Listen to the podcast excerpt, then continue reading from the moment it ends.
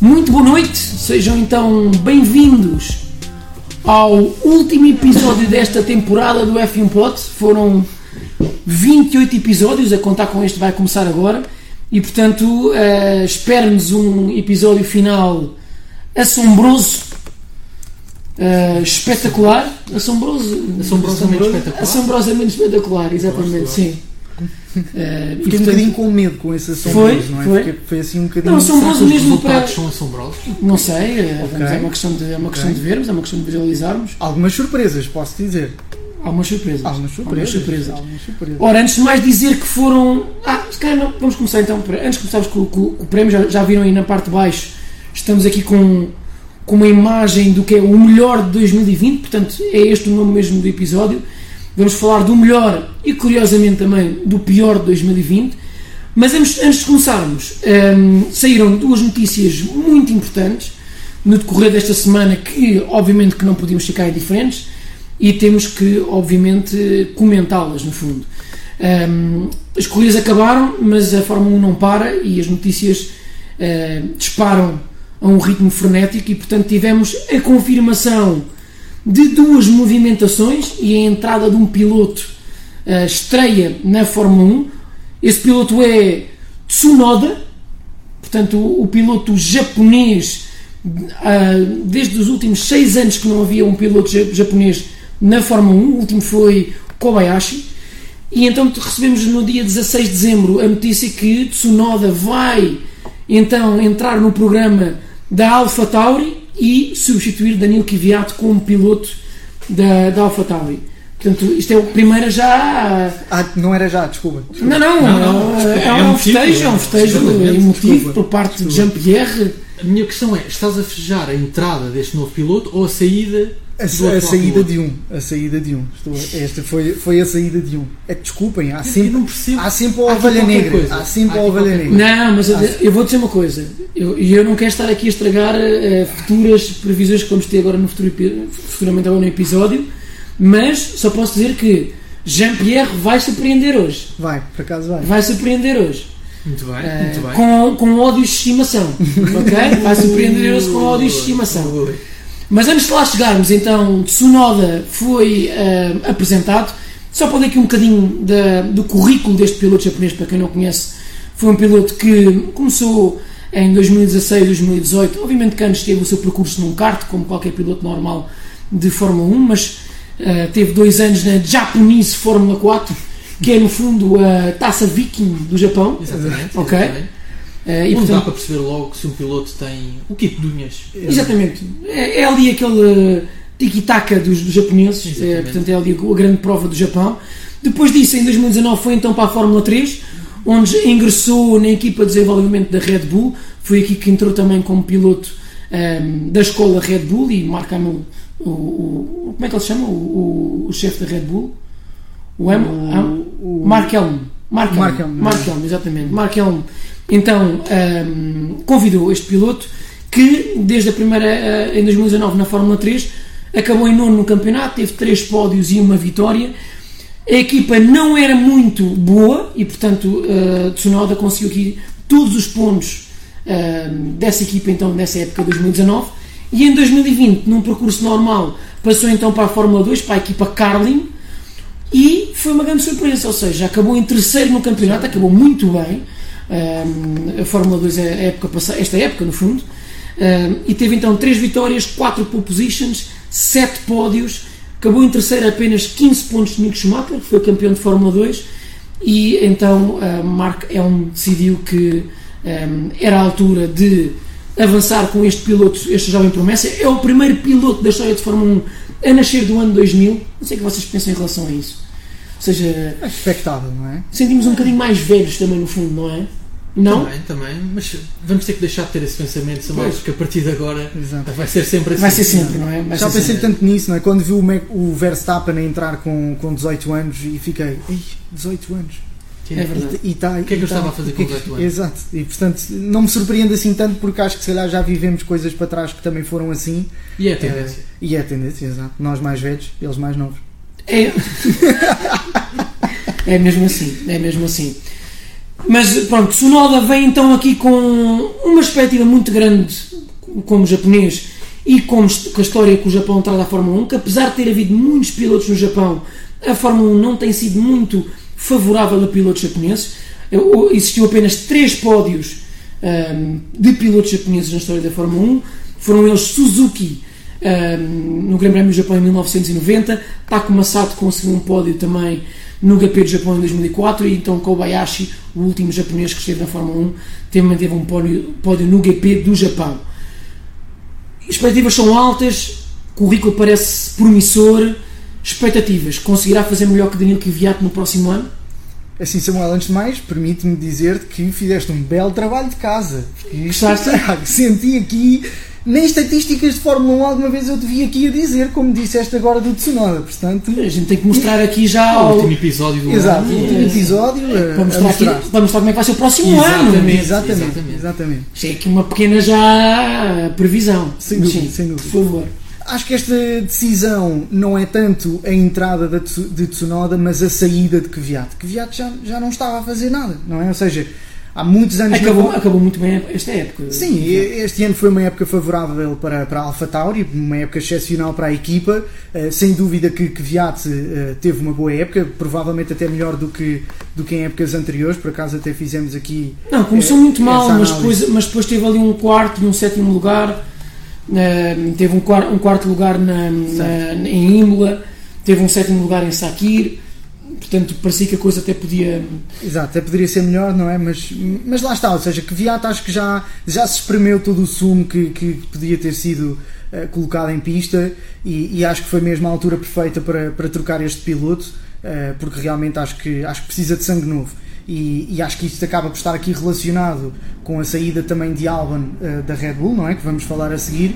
E acho que Tsunoda acaba por ser uma boa aposta. É isto que a Alpha Tauri é para a equipa mãe Red Bull, não é? Portanto, a nova escola, apostar nos novos pilotos, colocá-los numa equipa que não há uma, uma pressão tão grande para, para fazer ehm, Resultados. eh, grandes lugares, não é? Grandes resultados. E portanto acho que Tsunoda, eh, aqui com expectativa, a ver o que é que ele é capaz de fazer, quando nos últimos dois anos, e especialmente neste, vimos rookies a fazer grandes épocas, sucessivamente, não é?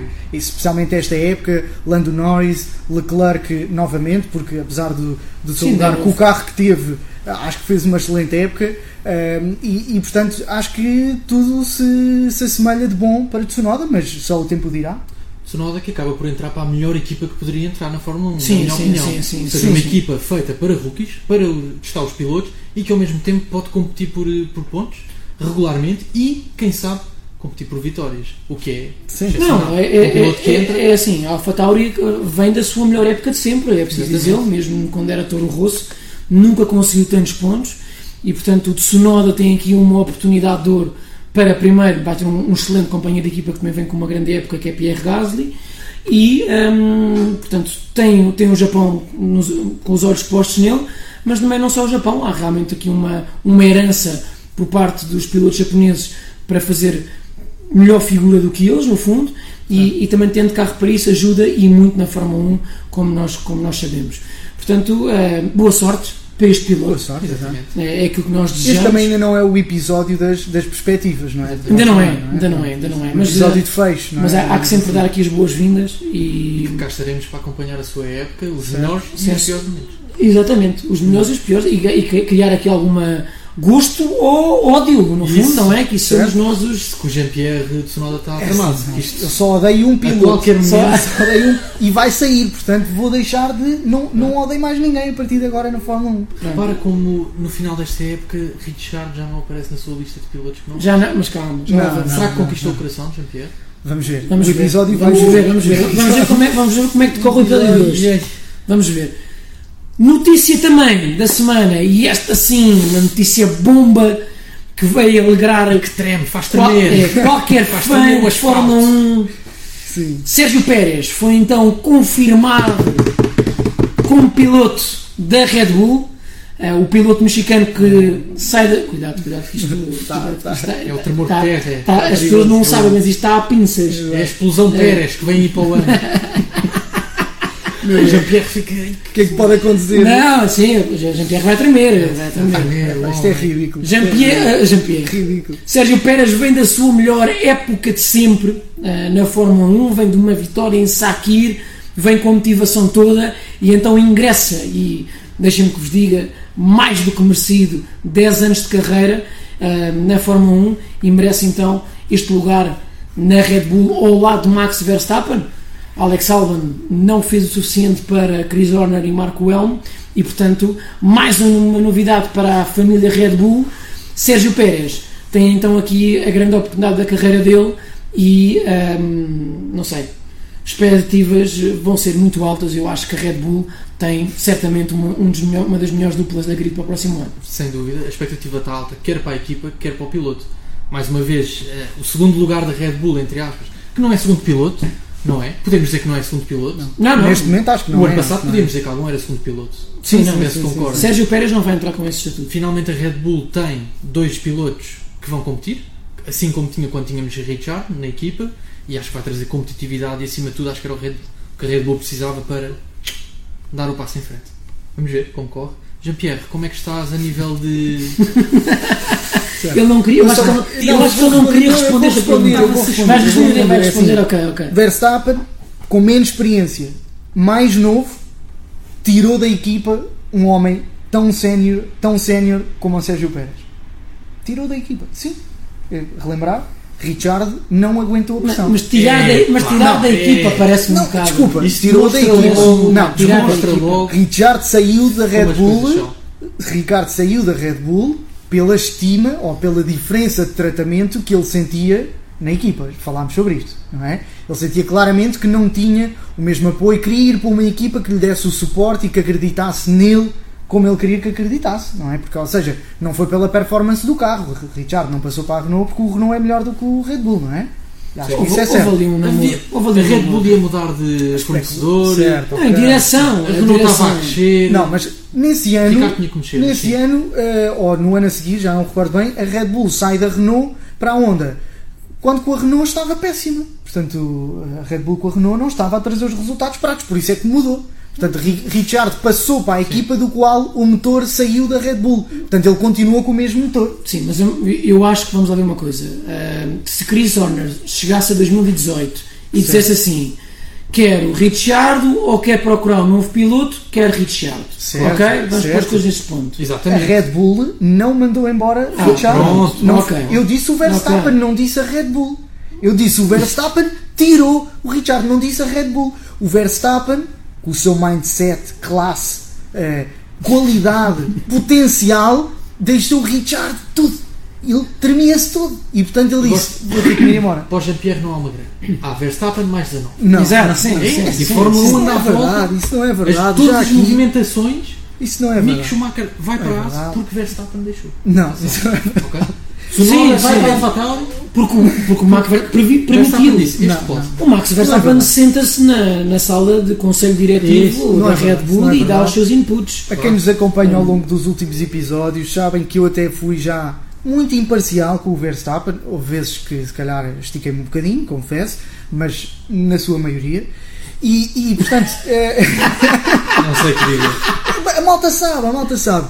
E portanto ah, não acho que vai ser o Sérgio Pérez que vai uh, colocar tremores nas mãos de Verstappen. Portanto, aliás, pelo contrário, Verstappen já veio dizer que finalmente temos um segundo piloto que vai puxar a equipa para cima. É isso que a Red Bull precisa, malta. É já isso está, que a Red Bull já, precisa. Para sentir essa necessidade de intervir e não, de fazer não, esse comentário, não, é, já está a é, perceber que é assim, sempre que há um novo piloto, o colega que lá fica vai dar a sua opinião, o que é que acha sobre o seu novo colega de é assim, uma coisa, uma coisa é, é, clara, uma coisa, é vamos, banal, pôr, uma, uma, coisa vamos pôr aqui eh, assente como claro, que é certo. Max Verstappen vai ter competição como vai. já não tinha há algum tempo. Certo. ok E ainda bem. A questão de o colega de equipa ficar constantemente atrás de Verstappen, estar pressionado para fazer o mesmo resultado de Verstappen, vai acabar. Sim, Sérgio sim. Pérez tem mais do que experiência para conseguir resultados e vamos expor a seguinte, a seguinte hipótese que é Sérgio Pérez não, não, não faz os resultados que a Red Bull quer para o ano. A culpa é de Sérgio Pérez, ok? Não vamos aqui pôr as coisas nos termos de uh, o carro é diferente, o miúdo vem com pressão, uh, a equipa está toda para o Max Verstappen, o carro está construído para o Max Verstappen, correto, mas Sérgio Pérez tem mais do que capacidade para se adaptar, sentir o lugar e pensar: esta é a minha oportunidade de carreira e este vai ser a, a, o meu ano derradeiro, vamos pensar assim. Isto porquê? Porque Albon não, não sai completamente, Albon vai ser o piloto de testes da Red Bull para o ano, portanto vai estar ali na calha. Lembram-se quando estava o Esteban Ocon sempre ali na calha na Mercedes, quando havia o Bottas e o, e o Hamilton, e o Ocon piscava sempre ali ao olho ao Bottas a dizer deslizas, olha que eu entro. E portanto eu acho que vai acontecer um bocadinho na próxima época a mesma coisa, mas não com o Pérez, mais com o Verstappen. Estás a perceber? Ou seja, o Pérez vai garantir Exatamente. e o, e o Albon vai estar a olhar para buscar para o Verstappen a dizer Amigo. deslizas, olha que eu salto. Exatamente. Estás a ver? O Albon e o Gasly vão estar os dois ali. Assim, sim, Porque imagina, esta comparação é um escândalo. É um Pérez está escândalo. garantido. Pérez está garantido. Verstappen está com o assento a ferver. É assim, oh, não. Não, é assim, estar ali a se, saltar. se tiver Assim, eu tantos DN se tiver tantos DNFs como teve este ano, é pá, sinceramente, pá. Sinceramente. os DNFs é um problema. É um problema. Tem que mas ser é assim. mudanças. Mas é, Não pode ser. É assim, não pode partir uma primeiro, caixa. calma, cada- há DNFs e DNFs. Os DNFs deste ano do Max Verstappen não foram como em anos anteriores. Acho que importa salientar. 5 DNFs para Verstappen este ano, 214 pontos. 214 pontos. 214 pontos em eh, 12 corridas. Não é? Portanto, é assim, estamos a falar de uma média muito forte para Max Verstappen. Pódio atrás de pódio. Versa Aliás, desculpem, Verstappen só teve uma corrida das 12 que terminou que não fez pódio. Que foi sexto. Fez 11 corridas pódio. Portanto, é assim. Não sei quem é está a tremer. Honestamente, parece-me que é Pérez. Que agora já não Ainda vai levar. não chegou a estar a tremer. Claro, é que está claro, a porque tremer? o Pérez já não vai levar o filho Acabou do papá às costas na bagagem do carro. Não. Agora vai ter um leão, não é? Uma máquina holandesa à frente O dele. holandês voador. O holandês O holandês voador Temos o Pérez, o Pérez vai estar assim, meu. Jean-Pierre, o que vai acontecer é o Pérez já vem, já sai a escola toda. O Pérez já sabe o que é que é entrar para uma equipa em que tudo está concentrado no outro piloto. Certo. Caso Lance Stroll. O que é que vai Certo. acontecer? Ele vai chegar à Red Bull, já está habituado a isso. Ele Mas já sabe que, vai ser, que o outro piloto é que vai ser favorecido e na mesma, olha. Olha, temos o, por exemplo, temos aqui um, um ouvinte nosso, o Diogo Brás, que diz: Eu acredito que haverá uma coisa em que o Pérez poderá ser superior, a parte dos pneus. Pérez Certo. faz magia na gestão dos pneus, como se viu na Turquia. E Sem aqui, dúvida. efetivamente, Mas, há, que concordar com isto. E, e, e Verstappen, mesmo com o Pérez, pôs-se mesmo atrás da Turquia e viu-se o que aconteceu. Virou, Sim, é assim. virou. Eu- é assim, vocês nem podem apontar o dedo sobre essa corrida. Vocês viram o episódio que eu fiz aqui sobre o Verstappen na corrida da Turquia. Levei palmas de, de pessoas lá em casa. A dizer, eh, Jean-Pierre não é só um fanboy. Portanto, pronto. Daí eu estou a dizer, vejam episódios anteriores. Agora, quando comparamos Pérez e Albon, a resposta é clara. Pérez vai trazer coesão à equipa. Vai trazer, se calhar, segundo, eh, primeiro lugar no Construtores para o ano, quem sabe? Com Bottas a continuar assim. Meu Deus. Pois, é assim, é isto Vamos, que ir- vamos, precisamos. vamos só ignorar que há uma Mercedes. Vamos só Não, ignorar que há uma Mercedes. Mais uma vez, ainda não é o episódio das previsões. certo, já não é o episódio das previsões, certo. Vai ser só preciso um grande prémio. Exatamente. Certo. Para o clima ir todo abaixo. Vai tudo abaixo. certo, certo, é assim, vem o primeiro grande prémio. O Pérez fica à frente de Verstappen, vai azar. Vai, vai azedar, Vai azedar. vai azedar, Vai azedar. E eu vou Como é que o vai ser? Quem é que vai ter prioridade nas estratégias? Não, estratégia, se o Pérez estiver à frente, a estratégia Exato. vai ser Será? para o Pérez. Será? É assim, assim eu, eu espero que seja essa a lógica. Quem vai à frente, para mim, tem sempre prioridade. sim, ok. Mas se pararem um Verstappen primeiro, mas vindo atrás, eu bato palmas. Será? Vai ser uma época difícil. Não, é assim, ser, vai não, ser. uma coisa, lá está, temos claro, se a Red Bull construir aqui, com, não vai haver muitos desenvolvimentos para o ano, mas com os desenvolvimentos que houver, a Red Bull realmente construir aqui um carro capaz, como o que foi o que vimos em Abu Dhabi, e ainda bem que o vimos dessa forma, e tu achas que não tem nada a ver em relação, já falaste isso no, no- Sim, episódio sim, passado, achas que não importa muito, na minha opinião importa, e portanto, eh, se a Red Bull constrói aqui um carro competitivo, que chega um bocadinho a ser equivalente à, à Mercedes, vamos ter luta para o ano, e Pérez vai trazer aquilo que Albon e Pierre Gasly infelizmente não trouxeram, que é mais competitividade e eh, lá está, a Red Bull com mais capacidade também de gerir. Vamos imaginar que há um piloto que para antes e há outro que consegue reter os outros Mercedes atrás, numa pista difícil de ultrapassagem. Estas estratégias contam e, e, portanto um, a Red Bull dou os parabéns acima de tudo porque mudou a estratégia te, uh, normalmente mandava vir um segundo piloto jovem como foi o caso de Gasly e de Albon e também foi o caso por exemplo de Max Verstappen quando entra para a Red Bull nesse, nesses termos caso também de Carlos Sainz quando vai para a Red Bull para a Red Bull não, para, ele estava na Toro Rosso mas pronto. Um, a estratégia mudou por completo. Piloto experiente piloto uh, capaz de construir de imediato pontos vitórias e pontos, quem sabe, só o tempo dirá, mas uh, as perspectivas são, são boas, muito boas. E demonstra a ambição da Red Bull em querer lutar pelo título e Sim, em querer sim, mudar, ou seja, não fica satisfeita simplesmente. Eu penso que era o que ia acontecer se se mantesse Verstappen e Albon, Mais do mesmo. mais do mesmo. Sim, não sim, agitava. sim, sim, e isto aqui acaba por demonstrar um bocadinho a ambição da equipa e vai ser. Mas acho que foi uma decisão difícil para a Red Bull. Sem dúvida. Mas acho que acabou por ter aqui, certo, e o melhor dos dois mundos, ou seja, mantém Albon nas fileiras da equipa, ou seja, não o perde para outra equipa, que eu acho que esse também poderia ser um receio da equipa, da Red Bull, perder o Albon para outras equipas, eh, e, e- e fica com Pérez para, para as próximas épocas, e, e vamos ver até quando, não é? Isso mesmo. Pérez também não tem uma vida útil, quer dizer, vocês dizem que eles correm até aos 40, não é? Mas Os grandes, Sim, os grandes, não é? Os Os grandes. grandes. Vettel, por exemplo. os grandes, Já, os grandes. os grandes desta época. Exatamente. Ora, temos aqui uma, uma, com uma discussão muito interessante aqui nos comentários Sobre Pérez. sobre o Pérez. Há malta que concorda com o Pérez, há malta que acha que o Pérez Sim. não é assim tão bom, ou simplesmente teve um carro muito equilibrado, com o melhor motor do grid e depois tinha um Sim. companheiro de equipa fraco Não, para ser esta comparado. semana eh, nas Ah. redes sociais foi um- uma guerra aberta entre Pérez versus Albon. Exatamente. Muita gente a querer que Albon Exatamente. ficasse e lá está, eu percebo, é uma decisão, acho que foi mesmo uma decisão muito difícil, mas na minha opinião acertada a curto prazo. A curto prazo era isto que a Red Bull precisava. Claro que a médio e longo prazo, acho que o Albon vai ser um piloto que tem potencial para trazer mais do que o Pérez eventualmente venha a- oferecer à Red Bull num, a longo prazo, lá está. Estamos aqui também muita mesa, vamos ter que ter cuidado. Ah, ok, pois, pois é. também também um bocadinho. Mas pronto, muito bem. Então, epá, muito obrigado a, a vocês aí que exprimiram nos comentários. Efetivamente, há aqui também muitas opiniões dispares em relação ao, à- ao Sérgio Pérez. Portanto, eu acredito nele como piloto, mas acredito que terá também alguma pressão, obviamente, como piloto da Red Bull. Pressão essa que o Gasly e o Albon também, também tinham, obviamente, e portanto.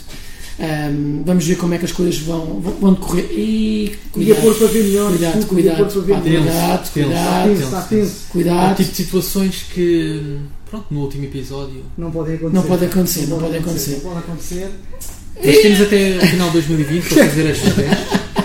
Estamos sempre em testes. Exatamente. Isto, é, isto é como uma equipa de Fórmula 1. Está Estamos sempre em desenvolvimento. Nós, neste momento estamos em off-season na Certo, garagem certo, a certo. preparar A o carro. preparar, a preparar, estamos a para preparar e estamos aqui com muita gente a comentar, estamos a gostar bastante. Exato. Falem nos comentários à vontade, nós aquilo que conseguimos apanhar também comentamos convosco, queremos saber muitas vossas opiniões, este podcast também é vosso e portanto ehm, queremos que façam parte também dele, no fundo.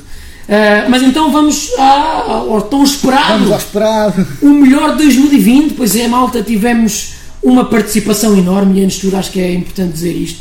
Tivemos 287 respostas ao nosso, ao nosso questionário, pá, vocês foram enormes, meu. Fantásticos. Desde, o- de- desde o primeiro dia, foi uma semana intensa, ah, também de, de promoção da nossa parte, é preciso dizê-lo. Investimos um bocadinho aqui na parte do Instagram e, portanto, ah, isso também trouxe- trouxe-nos muitas respostas novas, mas também muita gente nova ao nosso canal.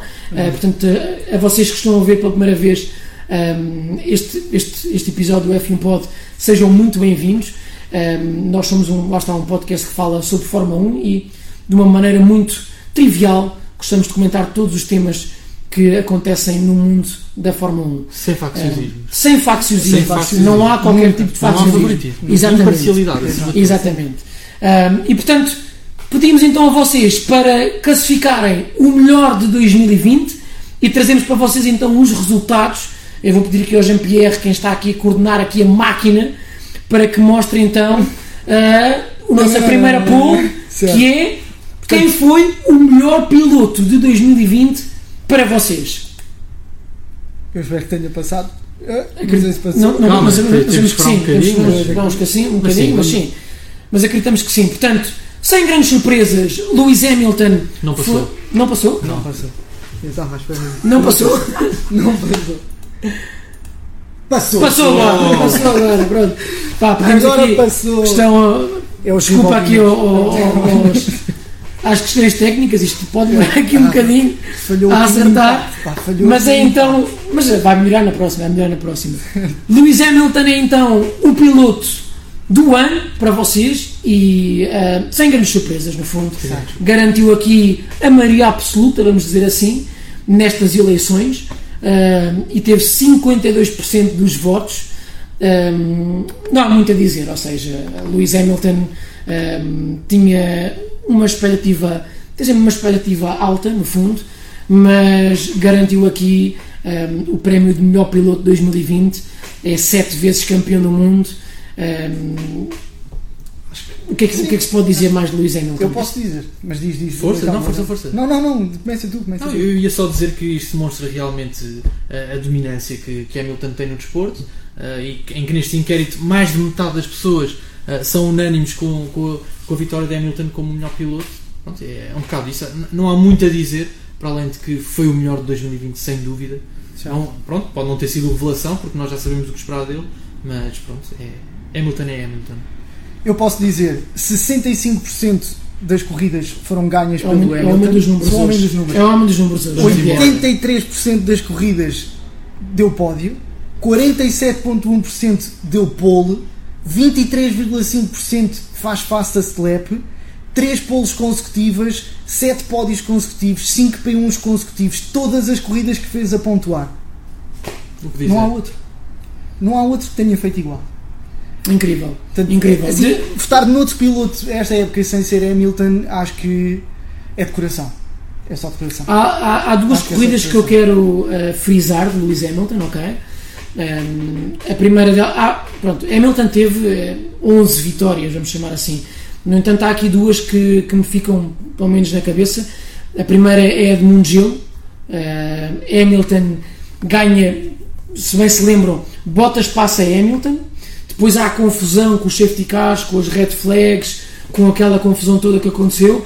E Hamilton depois acaba por passar Bottas numa pista que era bastante difícil de ultrapassar e garante o primeiro lugar numa corrida decisiva, no fundo. A segunda corrida, eu acho que é a melhor corrida da época para Lewis Hamilton, acaba por ser obviamente a Turquia. Eh, Hamilton não faz uma boa qualificação, parte sexto classificado e numa, numa pista que tinha uma aderência péssima, chovia, ou choveu eh, momentos antes da corrida, eh, uma pista que não tinha eh, competição por parte da Fórmula 1 há 8 anos, a última vez que tinha havido um campeonato Turquia tinha sido em 2012, e Hamilton com uns intermédios que, lá está, fez jus ao nome, tanto deu para chuva como deu para seco, consegue fazer uma corrida absolutamente inacreditável. Eu acho que ele nessa corrida teve para aí os intermédios com 35 ou 40 voltas, já não me recordo, e então hum, consegue garantir não só a vitória nesse grande prémio, mas então o sétimo campeonato do mundo. Eu acredito que qualquer fã de Fórmula 1 hum, não, não vê outro vencedor para esta época que não Hamilton. Portanto, Quer Hamilton. dizer, posso dizer que o, o nosso inquérito diz o contrário. não é? Mas isso não é. Sim, mas, mas eu estou a dizer a grande maioria, ou vamos Certo, chamar. certo, Hamilton teve 148 votos dos 287, Mas o que portanto, significa que teve 140 votos contra. 140 votos Era o dizer, exatamente, é, mais de metade, mais. Sim, votos sim, de coração, sim, sim, sim, sim, claramente. Eh, pronto, tivemos esta. eh, eh, eh, obviamente outras escolhas, eu acho que as escolhas também das pessoas estarem um bocadinho enjoadas de estar a votar sempre no mesmo, não é? Sem Portanto, dúvida. ok, Hamilton foi bom, mas realmente quem foi o melhor piloto do grid? Será que foi mesmo o Hamilton? E aqui acho que a, a- a carros gran- são diferentes, etc. Exato, Pode sim, haver sim, muitas opiniões. E aqui a grande maioria foi realmente Hamilton. Agora, importante dizer, para ti foi Hamilton, Para mim foi Hamilton e destaco para além, desculpa, da corrida da Turquia, primeiro grande prémio de Silverstone, ou seja, Silverstone GP, que o Hamilton termina sem roda. Ah, exatamente. Excelente eh, observação ainda, mais essa corrida espetacular. Hamilton termina uma corrida sem Sem roda. Hamilton apanha Covid a meio A meio, pronto, já no Já, final. já, já era pronto. campeão, já era campeão. Depois de ser campeão, ainda diz: Pronto, já fui campeão, posso apanhar Covid. Exatamente. Vou ficar aqui imune para a próxima época já. Certo. Eh, Despacho já é isto. Epá, não, não, não dou hipótese. Acima de tudo, o que me faz dizer que Hamilton foi o melhor piloto, na minha opinião, é que todas as corridas, quando dá o. quando começa, eu penso, epá, o Hamilton vai ganhar. Não, é é Sim, muito sim. difícil o Hamilton não ganhar. Pronto. Sim, é, mas, mas, mas, mas- vamos reparar uma coisa: Hamilton todos os anos é o favorito a vencer e todos os anos garante. Eh, e se compararmos com o seu companheiro de equipa, Valtteri Bottas, certo, não garantiu da mesma forma. Portanto, eh, obviamente que eh, Hamilton, ok, garante, mas para mim também é o, o melhor piloto da, da época eh, e, portanto, eh, o voto vai mais do que merecido. Temos aqui também eh, gente a comentar, quer dizer, Gasly também fez uma época fantástica, Richard. Richard rebentou com tudo. Sim. Portanto, Sim, se calhar passamos para os nomes. próximos pilotos, não é? Portanto, em segundo lugar, o favorito fica Max Verstappen, com 20%. Está ansioso. Estava ansioso, estava ansioso de dizer. 20% dos votos, porque é um quinto dos votos, portanto, um quinto das pessoas, não é? Acha que Max Verstappen foi o melhor. Nada a dizer, não é? E 8% para Pérez, o que também é. Acho que é um. Concordo com este pódio no geral, não é? Acho que é um bom pódio. Claramente, os sim. três pilotos que mais. Embora, embora, embora lá está, destacaram. eh, gente como as, como as pessoas estão aqui a dizer, se Gasly tivesse em terceiro lugar em vez de Pérez, Certo, também. se sim, sim, Richard sim. tivesse em terceiro lugar em vez de Pérez, Certo, talvez também pudéssemos entender, no Mas fundo. podemos ver, portanto, os próximos. Os, Os os próximos não é? classificados, sim, sim, sim. E só dizer que isso é verdade, do lugar em que ficou, mas curiosamente, o piloto que ficou em segundo lugar, Bottas, Exatamente, não, não está. Certo, não não, está. há- não é. Não. Porque realmente não foi, não esteve nos melhores pilotos da, da época e já vamos ver em que top é que está Bottas, ah, mas ah, para já não esteve efetivamente. Passou, passou, Ah, posso dizer que passou, passou. desculpa. Sim, posso dizer que passou. Pois é que está um delay enorme. Posso dizer que passou. Ah, portanto, agora já vai passar, creio eu, sempre. Exato. Portanto, e lá está, como vocês estavam a dizer então, Daniel Ricciardo garantiu aqui a quarta posição, teve 16 votos, depois Charles Leclerc com 14 votos, e aqui é preciso falar de Charles Leclerc, porque realmente também merecia este lugar, Eh, talvez até se estivesse em terceiro, lá está, era outro, que se estivesse em terceiro também não era mal apresentado. E porquê? Charles Leclerc ganhou corridas o ano passado, certo, mas este ano conseguiu pódios com a Ferrari a ser a sexta melhor equipa da grelha. Portanto, ele conseguiu ah, pódios e quintos e quartos lugares nesta, nesta, ah, com este carro que era mau ah, e, portanto, ah, só não foi pior a Ferrari porque tinha um Charles Leclerc, no fundo. sem dúvida. Assim, aqui sobre este gráfico, se calhar as pessoas lá em casa não veem bem pelos comentários, mas houve alguém que votou no Kvyat. Estava a pensar nisso mesmo. Ok? E eu não sei se esse alguém está aqui, mas eu diria que se eu tivesse que apostar foi alguém que votou para me irritar. Porque assim, quem é que vota no Kvyat para melhor piloto da época? É a minha questão. É a minha Mas questão. Quem? vai te irritar. Quem? Se eu tivesse que apostar que foi um de vocês a fazer este voto, quase. Nós, ou seja, Não, nós não, nunca não. faríamos Não. tal coisa. Eu não votei. Nunca. Eu não votei. Claro, claro, claro. Eu não votei. Mas, por exemplo, mas admiro muito quem deu dois votos, e vocês e não estão a ver também, mas deu dois votos ao tetracampeão Sebastian Vettel, que Sim. atenção, não acho que tenha sido os melhores pilotos da época, vou já dizer aqui, ok? Não acho que tenha Ok, sido, ok. Ok. mas admiro, e não deixo de admirar, quem, quem, quem viu aquele nome de Coração, Sebastian coração. Vettel e pensou, é Coração, este. Coração. é este, E é diz-me este. lá, foste tu. Não, não fui. Foste. Não votei. Sim, Não, não votei, não é votei. Exato, votaste duas vezes Mesmo, não, não. Mesmo que eu tenha votado uma vez Sim. e não votei em Sebastian Vettel, atenção, eu não votei. Mas mesmo que tivesse votado e se tivesse ido em Sebastian Vettel, houve outra pessoa que votou Pois. com Não, essa, houve com essa opinião. certo, Exatamente. Sim, houve Portanto, alguém- houve alguém que pensou, é destes todos, certo. eu só tenho um nome, Sebastian Vettel. É e portanto, não, eu dessas Poderia pessoas. apostar que foi o Bernas, por exemplo. O Bernas, talvez. eu sei que ele está aí, eu diria que pode ter sido O Bernas podia ser. O Bernas podia O ser. Bernas Ou o Bruno. ou o próprio Vettel, que Ah, participou sim, no F1 certo, Pod pois é. esta época, Pois é, num dos episódios, e que pode Aí ter no quarto aqui. episódio tivemos o Vettel connosco, depois foi. E se calhar ele veio cá. Ele veio Ah, cá e, e, hum, o Vettel não faria isso. O Vettel não não faria em isso. si próprio. Mas, por exemplo, a Paddock Girl diz foi alguém que votou por engano, duvido. É. Sinceramente, duvido, duvido. Por engano, não dá para enganar. Sebastian Vettel é um nome muito querido Pois. da Fórmula 1 e, portanto, não dá mesmo para, para negar. certo. No entanto, pronto, acho que podemos aqui classificar. Este gráfico é muito explícito, explícito nesse sentido.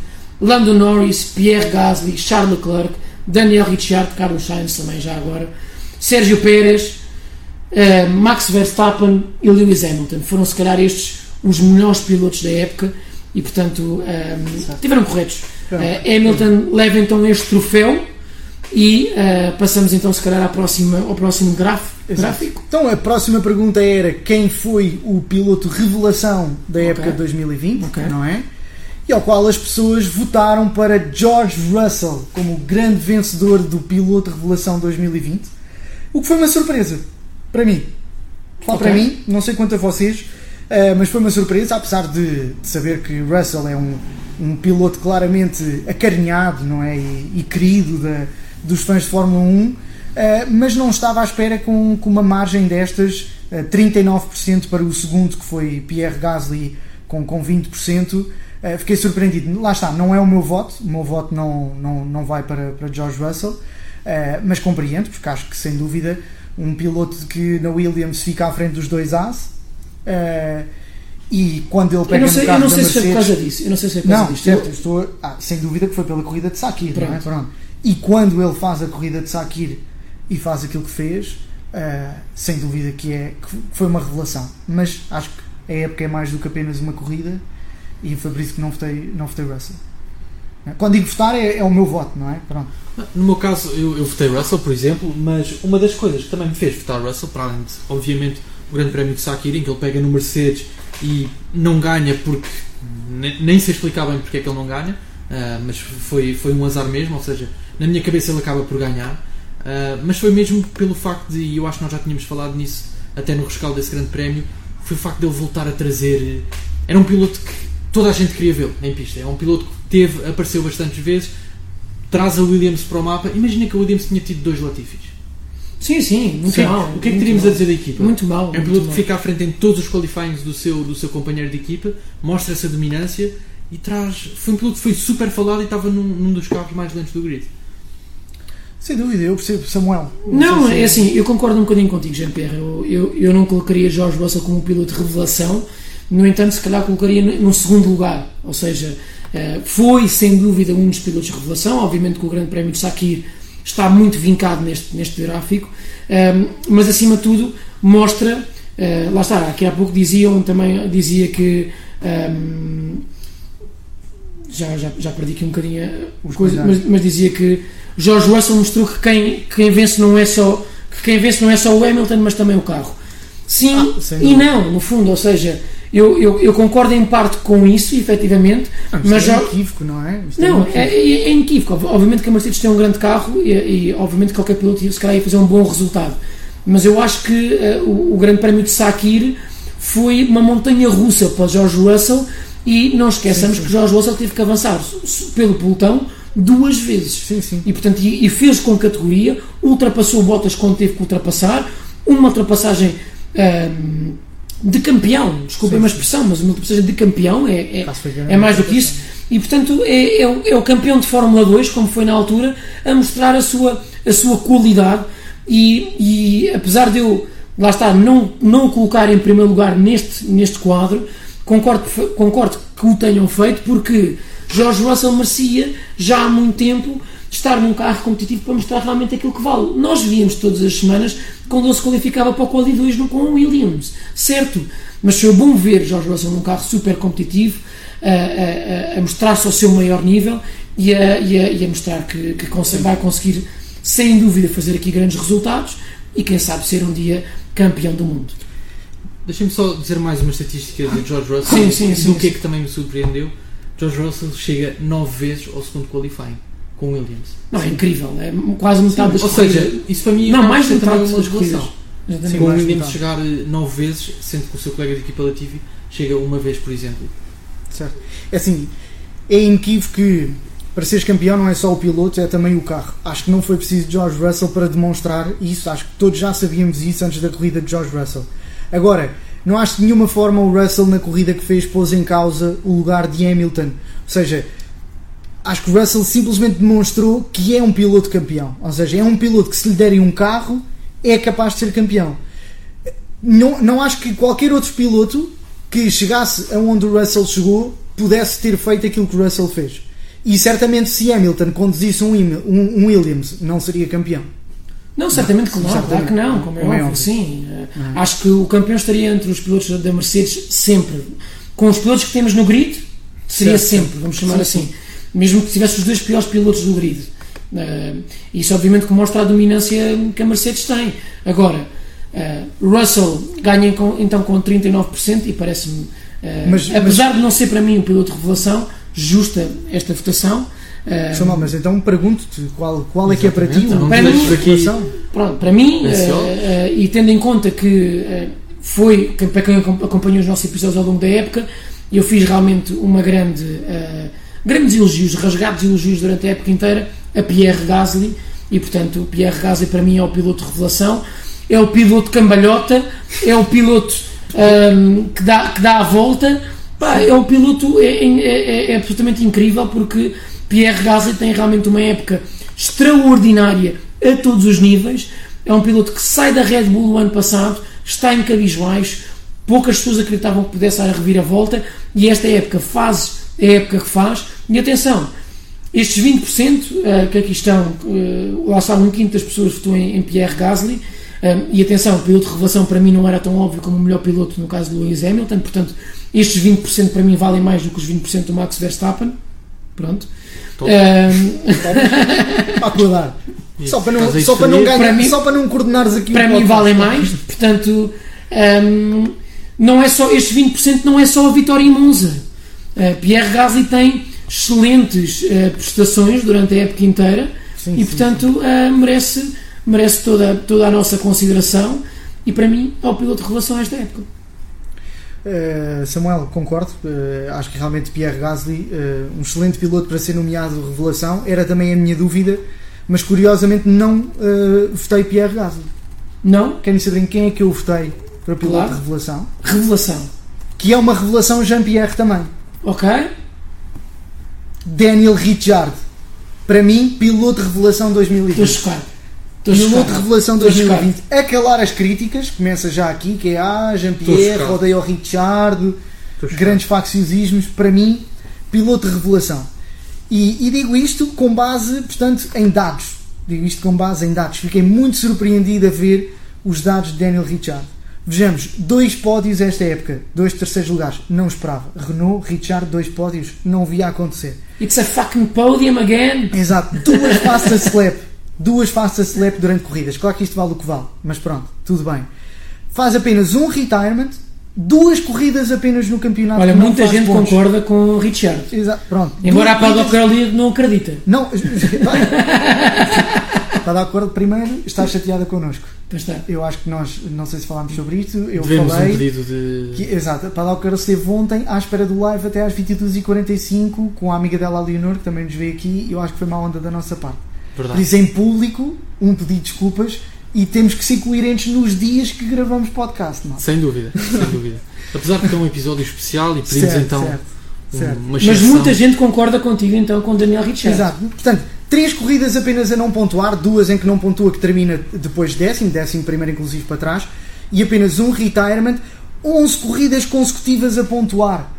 8 corridas a fazer sexto ou melhor, quinto lugar na época, não esperava. Para mim, Daniel Ricciardo, sem sombra de dúvidas, melhor, eh, desculpem, piloto de revelação, melhor piloto não, já aqui escorregar, e realmente estava muito indeciso e quando estive aqui a analisar os resultados das épocas e tivemos aqui a fazer as estatísticas, disse Richard revelou-se Estou, época. estou completamente Não, enganado estou- em relação fiquei chocado, fiquei chocado, eu próprio disse Ei, Jean-Pierre, o que tu andaste a dizer no podcast este tempo todo e portanto, Os que os, o que os números mostram. Exato, o que os números mostram. E portanto, para mim, foi a grande revelação da época. Não esperava que Richard fizesse um quinto, que fizesse estes números com a Renault. Quando começou a época, a Renault não mostrou nada de especial. A primeira metade da época, eh, lá está, eles foram crescendo. Ao início eh, estavam fracos. Eh, Por exemplo, um sentimento contrário que tive, por exemplo, a Norris. Inicialmente, no início do campeonato, para mim, Norris estava a ser Começou com um pódio. piloto de revelação, começa com um pódio, mas faz boas corridas a seguir. Mas depois lá está, uh, foi decrescendo pela época e portanto para mim Daniel Não, Norris também faz uma grande, uma grande, Faz, uma grande época, dúvida. uma época melhor que o ano passado, ok? sem dúvida, a melhor Eh, época melhor sempre época, para ele, também só tem duas, Só tem duas, mas, certo? é- mas faz uma grande época e, portanto, eh, merece estar, sem dúvida, entre os candidatos a piloto de revelação. Eu não, Sim. não, não, não, não, não tiremos o mérito. Sim, Norris está em terceiro com, com Está em 16%, terceiro, não é? exatamente. Com 16%. Eh, e portanto faz eh, 97 pontos esta época, é, é o máximo de carreira de Lando Norris, que não é muito grande, mas mostra realmente grande potencialidade por parte da McLaren e grande potencial por parte do piloto inglês. Eh, sim, agora, obviamente que Ricciardo é preciso também estar aqui eh, eh, em consideração e, por exemplo, muitas das nossas pessoas que votaram não votaram muito em Richard como piloto de revelação. Pois não. Talvez Se calhar porque também. Pela idade É de é Richard. isso. Eu acho que houve muitas pessoas que pensaram um piloto de revelação É algo novo. a rookie. a algo novo, não é? Exatamente. Mas também houve muitas que não, porque já vamos ver a próxima tabela e também vão ver algumas Mas deixa-me só dizer que uh, Paddock Cruz disse que estamos perdoados, portanto é bom. Ok. E que já valeu a pena ao Jean-Pierre dizer bem do Richard. Exatamente. Eu disse que vocês É, disseram surpre- igual. Não, eu estou eu estou chocado. Eu estou chocado. Eu estou chocado com esta. Fico contente. Fico contente que- que o Jean-Pierre volte eh, atrás na sua palavra Não, que e que reconheça. seja realmente uma, uma pessoa que vê Fórmula 1 Exato. não com duas paulas no fundo, não é? Foi preciso ele não estar a dar costas ao Max Verstappen para ele admitir, não é? Exato. Certo, Quando certo. ele ganhava o Verstappen, não, não admitia, mas Reparem, pronto. Daniel Ricciardo faz Progressos. uma média de 7,75, portanto é a média de posição dele, e de Max Verstappen é 7,59. Sim, mas isso, mas isso tem muito, é muito aliado aos muito aos aliado. DMs Acabam do- por- Mas do- para Mas- mim, mas mas é mim os retirements fazem parte. O, Claro. o Richard tem um retirement. Um retirement. Sim, sim. Sim, mas o Max Verstappen também tem dois ou três retirements por problemas no carro. Ok? Certo, e fa- e certo, faz pela certo, fiabilidade. Deixa-me defender o Verstappen nesta situação. por favor. Eh, Tem aqui alguns problemas de fiabilidade. trocados. É. De Para fiabilidade. dizer-vos portanto, nesse que sentido. já passei o slide para o próximo, portanto neste momento as pessoas lá em casa já estão a ver Ah, já estão a ver o, então. o segundo slide. ok? Portanto, Sérgio Pérez também foi muito votado como piloto Como de piloto de revelação. tá? E exato. também fez uma grande época. Exato. Aqui lá está. Eh, muita gente votou em Sérgio Pérez, mas não em Daniel Ricciardo, que podia também muito bem calhar para este nesse Depois sentido. fiquei muito surpreso. Lá está, eu acho que foi mesmo esta questão de não votarem em Richard por ser um piloto mais velho. Mas depois também não faz sentido, porque assim, o Pérez não é propriamente Exatamente. novo. Como fator eh, interessante também aqui de notar, dois votos em Kevin Magnussen. Exato. Não sei é se queres parte em que eu digo falar um assim: bocadinho sobre isso. alguém então, preencheu o formulário duas vezes. pois, pois. Kevin, Ma é Kevin Dois votos para piloto de revelação. Como? É Explica-me. estranho. Explica-me então como. Votavas Kevin Magnussen, votaste, não votaste? Votaste Russell. Eu posso dizer que só votei uma vez no Kevin Magnussen Ok. e só houve um voto no Kvyat. Ok, ok.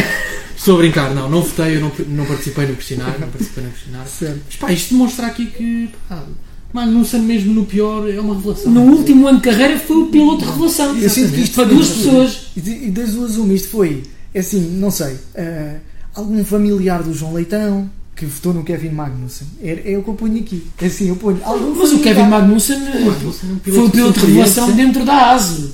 Dentro dos asas, Magnussen ficou atrás do Russell, do, do Grosjean. Do Grosjean, pois. Posso dizer o que foi?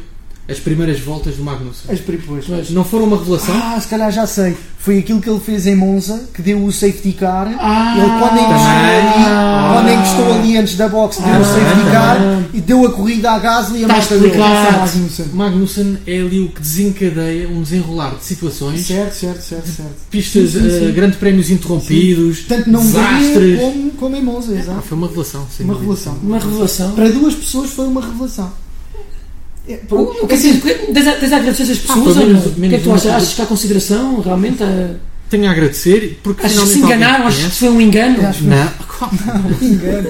Ninguém se engana a votar Magnussen. Meu caro, neste questionário não Achas, houve achas que estavam a votar na taça Viking de 2012? Não, não. Todas as pessoas que votaram neste inquérito são pessoas sérias. Sério, sério. Ok. Sim, sim. Não houve qualquer Não eh, Não houve aldrabice. aldrabice. Não houve? Não, isso, Não, isso não. podemos garantir acima. Podemos Não, garantir.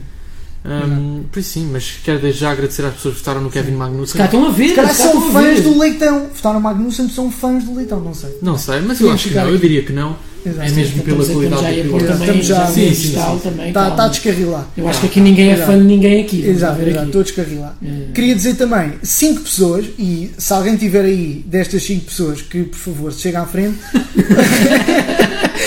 votaram piloto de revelação Lewis Hamilton. E confesso que não entendo. Confesso que não, não esperava ver a barrinha do Lewis Hamilton neste gráfico. Para quem que- lá em casa não conseguem perceber, mas é a quarta à contada à esquerda. É assim, o Hamilton tem não muitos fãs. consigo entender. O Hamilton tem muitos fãs. Eu acho que houve pessoas que Ah, é Hamilton. e foi só. Portanto, é provável que no próximo gráfico. certo, certo. Apareça falar- Hamilton como piloto de ilusão. Pá, vai aparecer de possibilidade. certeza. Foi os fãs que nem leram as perguntas. Exato. Só meteram Hamilton. Hamilton, Hamilton, é o que é eu conheço, é o. Hamilton, lá está.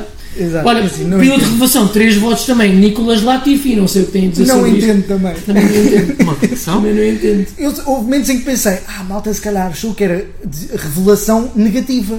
Mas pensei, não, porque a pergunta a seguir é quem é o desilusão. Mas só que já tinham preenchido e voltar atrás.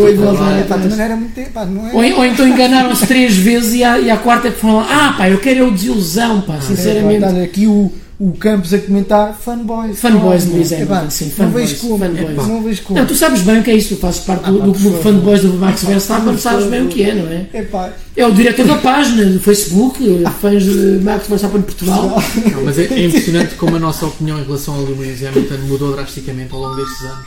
É, Que nós antes. não, não, para quem viu, para quem viu os nossos primeiros episódios, nós estamos a, a, a atirar-se ao Lewis Hamilton, É nem queremos ver o comentário, Hamilton. merecemos. Exatamente, é isso mesmo, é isso mesmo. Bem, portanto, a pergunta seguinte era quem foi, portanto, o piloto de desilusão da época 2020 e os resultados são os que estão a ver, ou pelo menos assim eu espero, que aqui está um delay tremendo. Portanto, eh, Alban com 30% dos votos, mas é assim, queria começar por. Também fez uma festa quando viu este, este resultado. Olha que eu não sei se mudou, é melhor, é melhor ir lá ver Não, não, Mudou, mudou, mudou. mudou, Mudou? mudou, mudou, Mudou? mudou. Eu confio, estou confiante que isto mudou. Está, está mesmo com muito delay. Mas eh, dizer que foi a votação mais eh, Renhida. renhida, eh, Renhida. portanto, o que tivemos foi, diria, a mais renhida, com 30% para Alban, 25% para Vettel em segundo e, e Bottas. eh, lá em casa não devem estar a perceber bem, mas eu gostava que vocês vissem a imagem de Bottas que está nesta foto. Está Nós depois vamos publicar isto no, no nosso Instagram e portanto vocês vão ver.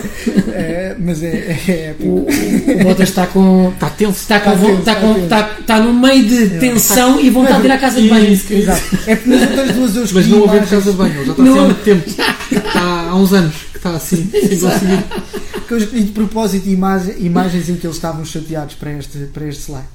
O do Vettel é clássico, do Vettel. Esta imagem do Bottas eh, faz- Vettel de mãos na cabeça, Eu acho que- dá para perceber, não é? é a imagem dele quando leu as suas previsões que fez para a época no início. É, exatamente, Certo, exatamente. Quando foi ler já não se lembrava o que é que tinha escrito e que tinha escrito que ia ganhar o, grande, E já não o, deu. o campeonato do mundo. Mas pergunto, Samuel, concordas? Portanto, para ti, piloto de desilusão seria Alban? Ah, não, para mim o piloto de ilusão é mesmo Valtteri Bottas. Ah, portanto, ah, é o que está em terceiro lugar. Bottas para mim é o piloto de ilusão por toda a expectativa que havia, mais esta época, ou seja, é a terceira época de Bottas na Mercedes e efetivamente que vamos aqui dizer, ah, Bottas teve muito azar esta época. É um facto. Teve, não esteve já muita sorte em alguns sentidos, mas se calhar não foi o azar que o fez virar 27 vezes na Turquia, não é? Ah, portanto, teve efetivamente corridas muito más. Certo. É. Bottas bate recorde de maior número de peões eh, num grande prémio. Olha, temos aqui então Francisco a dizer que Verstappen se Obrigado, desse pódio. Como- Assim, foi este senhor que votou no que viado para melhor piloto. Pá, aposto, meu. Aposto que foi este senhor, meu. Epá, para mim, eu gostava de dar os parabéns ao Antão Francisco. Pá, tem uns comentários Eram mais. eram muito epá. assertivos, muito assertivos. aposto que foi este Sempre senhor. Muito assertivos. Epá, Muito assertivos. Não, mas uh, uh, Bottas para mim é o piloto de ilusão por, por, por todo, por todos esses, esses, esses fatores que durante a época realmente não, não contribuíram para uma boa época por parte do finlandês e, e, e, portanto seja porque arrancou mal em X corridas e foi passado pelo Hamilton, uh, se- seja porque teve problemas mecânicos, seja porque apanhou peças de, de carros na estrada e ou estragou o chão, ou furou, ou foi à asa, ou tudo mais. O Bottas tem que, quando está a conduzir, olhar para a frente e perceber para onde é que está a ir. Eh, e portanto, Bottas para mim, não, porque Bottas para mim está no Kvyat, está ao nível do. Epá, epá. Para mim, Bottas tem que sair da Fórmula 1 e portanto. Eu gostava de saber É. porque é que eu aqui, quando digo mal do Richard, é cai, tá, cai tudo, não é? E, e estás a construir estas palavras de Bottas.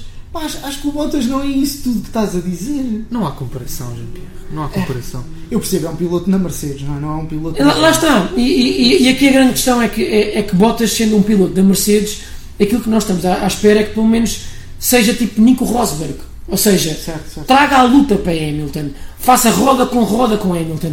Vermos uma corrida em que o Bottas está a ganhar tempo ao Hamilton. Não há essa corrida. Sim, não há. estar em Há- há- 2014. Há, a corrida, por exemplo, em que parece que o Bottas está a 2 segundos do Hamilton e passado 3 voltas, porque o Hamilton liga ao modo mais rápido, está a 8 segundos. Ou seja, o Hamilton quando diz, ah, ele está um bocadinho mais perto, pronto, então eu vou acelerar um bocadinho. Ok? Ou seja, o Hamilton faz a gestão que quer, durante a época que quer, com o Bottas como número 2. E, e, lá está, como eu não gosto de ver, por exemplo, Albon ou Pierre Gasly a não fazer frente a Verstappen porque o deixa o Verstappen mais descontraído em relação ao seu companheiro de equipa, tenho de dizer o mesmo de Valtteri Bottas. Não traz a concorrência para Hamilton. Para mim, não tem categoria para estar na Mercedes. Para mim, é o piloto de ilusão esta época. Samuel, não podia concordar mais. Uh, queria só. É também o teu voto? Não é o meu voto, ah. mas só deixar aqui uma questão, que é... Eu sei qual é o voto deste menino. para mim só há um desilusão esta época. Mas Bottas tem para mim o lugar mais importante da Fórmula 1 neste momento. Porque é o único lugar que pode desafiar o, o, certo, certo. E por isso mesmo. Pronto, exatamente. Ou seja, a partir do momento em que ele não desafia, vai ser sempre um, um piloto de desilusão. E qualquer piloto que aí esteja, certo tem que conseguir competir. Mas concordo, sim, concordo. Não, não tem nada. Piloto de desilusão. Qual é, para ti, é o piloto de desilusão? Para mim foi Albon. Ok. okay. Apenas porque tinha muita esperança que ele se ia agora. Exatamente. E eu queria ter esse gosto. Achei mesmo que, pronto, ele não se tinha adaptado bem no, no final da outra época. Não é? E achei... Tinhas esse gosto, não é? Tinhas esse gosto.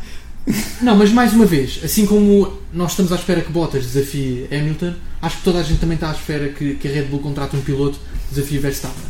Um, e assim fez. E assim fez, agora, exatamente. exatamente. Mas pronto, por isso é que pus também o álbum nesse. Atenção, há, há aqui um dado interessante que é: um, esta votação estava nos primeiros dias com botas na frente, certo. e assim que soube a notícia que o Pérez passou para a Red Bull, o Alban ganhou muitos votos depois dessa, dessa muito movimentação. Bem falámos sobre isso na altura. falámos sobre isso na é altura. Tipo estávamos a analisar. Não, não, mas é que foi vai... notório mesmo. O, Al, o Alban foi muito influenciado Estava Bottas essa... e Vettel uh, a lutar pelo piloto Bottas. de Bottas. e de repente o Alban dispara lá para cima. Albon que tem um, um, currículo excelente, é considerado um dos melhores pilotos da sua geração sim, sim, e vê-lo sair da Fórmula 1 depois de ter estado num carro como o Red Bull. É triste, é triste. Ah, é triste, sim. Desilusão é a palavra. É desilusão, sério. É assim, é assim eu votei Vettel. Uh, é assim, eu votei Vettel. Engraçado como votámos os três nos pilotos do pódio, não é? Mas de forma diferente. Uh, todos de forma diferente. Uh, mas é assim, fiquei um bocadinho na dúvida neste voto também, mas acabei por votar em Vettel porque acho que era o piloto que menos se esperava um lugar tão mau. Por mais que possamos dizer de Albon e de Bottas, Bottas faz segundo, Alban faz uh, sexto, uh, ou sétimo, é, sétimo ou sexto, já estou confuso, uh, já não lembro. ninguém se lembra? O que, o quê? O que, o quê? Ninguém está a ouvir. Diz, diz, diz. diz. ninguém está a ouvir. Alban faz sétimo, uh, que pronto, não é bom, mas, mas, mas pronto. Um, ehm, Vettel faz décimo. Sétimo é mau. Sétimo é mau. Vamos lá ver. terceiro. Mas, mas o Albon devia ter feito quarto. Mas é isso. O Albon tinha um bom carro. É isso. Vettel não tinha um bom carro. Para mim foi pior o Vettel. Eu só fiquei na dúvida por uma razão, que é, no início da época eu já não esperava que Vettel fizesse alguma coisa. E por isso poderia não ser uma desilusão esse. Desculpa. Está só a pisar. Não, está, não, está a pisar e está mesmo a... Não, não esperava, a sério, não esperava. Falámos sobre isto também. Um, mas acabei por, por, por, ser o meu voto na mesma. É, é... Deixa-me deixa só dizer então porque não, porque não Vettel nesta situação. Certo, e, pronto, certo. efetivamente eh, sou um bocadinho fanboy de Vettel, não há como dizê-lo de outra forma. Eh, mas acho que Vettel um, ehm, tem que estar incluído nos pilotos de desilusão, ok? Uh, e acho que faz sentido que esteja aqui 20, com 25%. Uh, eh, foi realmente a, a, pior época do, do, sim, do alemão, sim. 33 pontos. Vettel foi um piloto que está habituado a ficar sempre no top 3 nos últimos anos e, portanto, acabou por cair 10 lugares em relação ao, ao, seu, ao, seu, ao seu lugar. E, e, em comparação com Charles Leclerc, lá está, eu acho que vem daí a grande desilusão, porque efetivamente não, as coisas não resultaram. Obviamente que há aqui um, um, um aliar de, de, situações que fizeram com que Vettel fosse tão mau, não é? Portanto, há em parte uh, o facto da, da Ferrari não, não, não renovar o contrato com o alemão desde o início da época, portanto, Vettel já foi desde o início sabendo que não ia ser piloto da Ferrari. Há aqui uma grande questão psicológica por trás, não é? E uma e, quebra na relação e, do piloto sim, com a sua marca. E até, uns grande, até um grande campeão, obviamente, que pode ir abaixo, e foi o que aconteceu no caso de Vettel. Uh, é um grande campeão, é um grande campeão. Não, não concordo, desculpa. Uh, e portanto, uh, eu acho que. muito o Vettel. Repara, não, é aquilo que eu disse também, tenho de falar ao longo da época, que é Vettel passou de uma equipa que estava completamente focada para ele numa equipa que nem sequer quis renovar contrato com ele e só olhava para Charles Leclerc e dizia: Bem, Vettel é esta época e adeus. Portanto, obviamente que nós estamos à espera que um piloto que, seja qual for o mindset que ele tenha, e aqui eu vou enumerar todos os pilotos do grid, que vão para uma época sabendo que não vão ficar com o lugar. Não, ele não foi para a época com, com o Albon. O Albon tinha o lugar quente, mas o Albon só soube agora que não ia ficar com o lugar da Red Bull. O Valtteri Bottas tinha o lugar assegurado. A meio da época, vá, assegurado não digo, mas a meio da época renovou, ou a cinco, a cinco corridas do fim, o que seja. Agora, uh, Vettel soube logo desde o início que, que, portanto, não ia fazer parte dos planos da Ferrari e, obviamente, que a, a, a, a motivação não foi a mesma.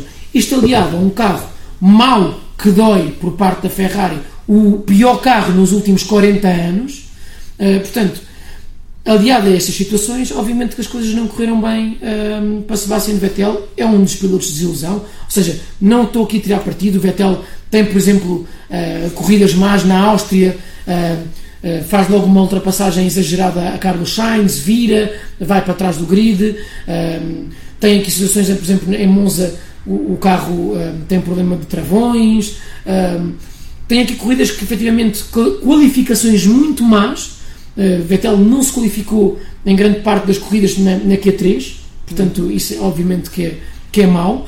E portanto, uh, não vou aqui falar, e atenção, não vou aqui falar de uh, da Ferrari ter um carro diferente para Vettel do que Charles Leclerc, isto são coisas que nós não temos provas, e efetivamente as coisas não estavam concebidas dessa forma. Acho que também Vettel não se adaptou ao carro desta, desta época, e acho que cada vez mais a Ferrari está a adaptar um carro para Charles Leclerc. Certo. Portanto, acho que Sim, uh, as coisas aliaram-se nesse sentido. Piloto, grande piloto, Epá, nunca me vou cansar de dizer isto, tenho muito respeito pelo Vettel. Acho que é um senhor. As coisas que o Vettel fez agora no final da época, a relação, aquilo que ele demonstrou com, com Leclerc agora na saída, um senhor fora de pista e dentro de pista. E espero mesmo termos um Vettel campeão para o ano. Um campeão? Vettel... Não, não, desculpa. Ah, é teu. Bem, ligou-me aqui tudo agora. Não, não um, Vettel com mindset de campeão. Okay. Estás a ver? Okay. Mas, eu acho, mas eu acho que vamos ter. Eu acho que porque, ter. Porque eu acho que aquilo que falha, aquilo que tem, que tem faltado ao Vettel nas últimas épocas é o discernimento. Ele foi-se abaixo no psicológico e sem dúvida que eu concordo que muita culpa disso é da Ferrari. Esta época então é desastrosa a gestão que a equipa faz do, dos seus pilotos e em especial do Vettel. E espero mesmo que para o ano tenhamos um Vettel competitivo. Olha, o Campos, o, o Campos está aqui a dizer uma coisa que eu, estou, eu, que eu sou muito de acordo com, Sim, com, com a análise dele. É não, não, está a dizer que Vettel não precisa do melhor carro de todos, mas o melhor carro para ele. E isto é verdade.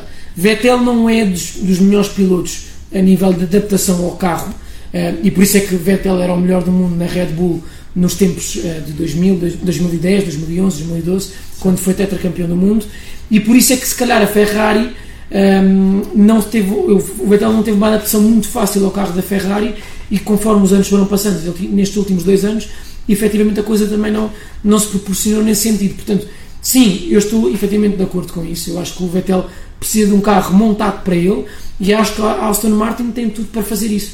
Portanto, se a Aston Martin, espero eu bem que sim, tenha acesso ao carro do ano passado da Mercedes, as coisas vão correr bem e, portanto, vamos ter um Vettel forte para o ano e, e, e um Vettel com, com, com, grande, com, com grande mindset novamente. Sem dúvida. Samuel, as pessoas lá em casa já estão a ver o quadro seguinte, apesar de provavelmente não o perceberem muito bem. Este tem muitos pilotos, é porque houve aqui muitos votos singulares. Mas, portanto, em quarto lugar fica Nicolas Latifi com 28 votos, o que até foi considerável. Mas teve, termos... quase, teve quase entrar para o top.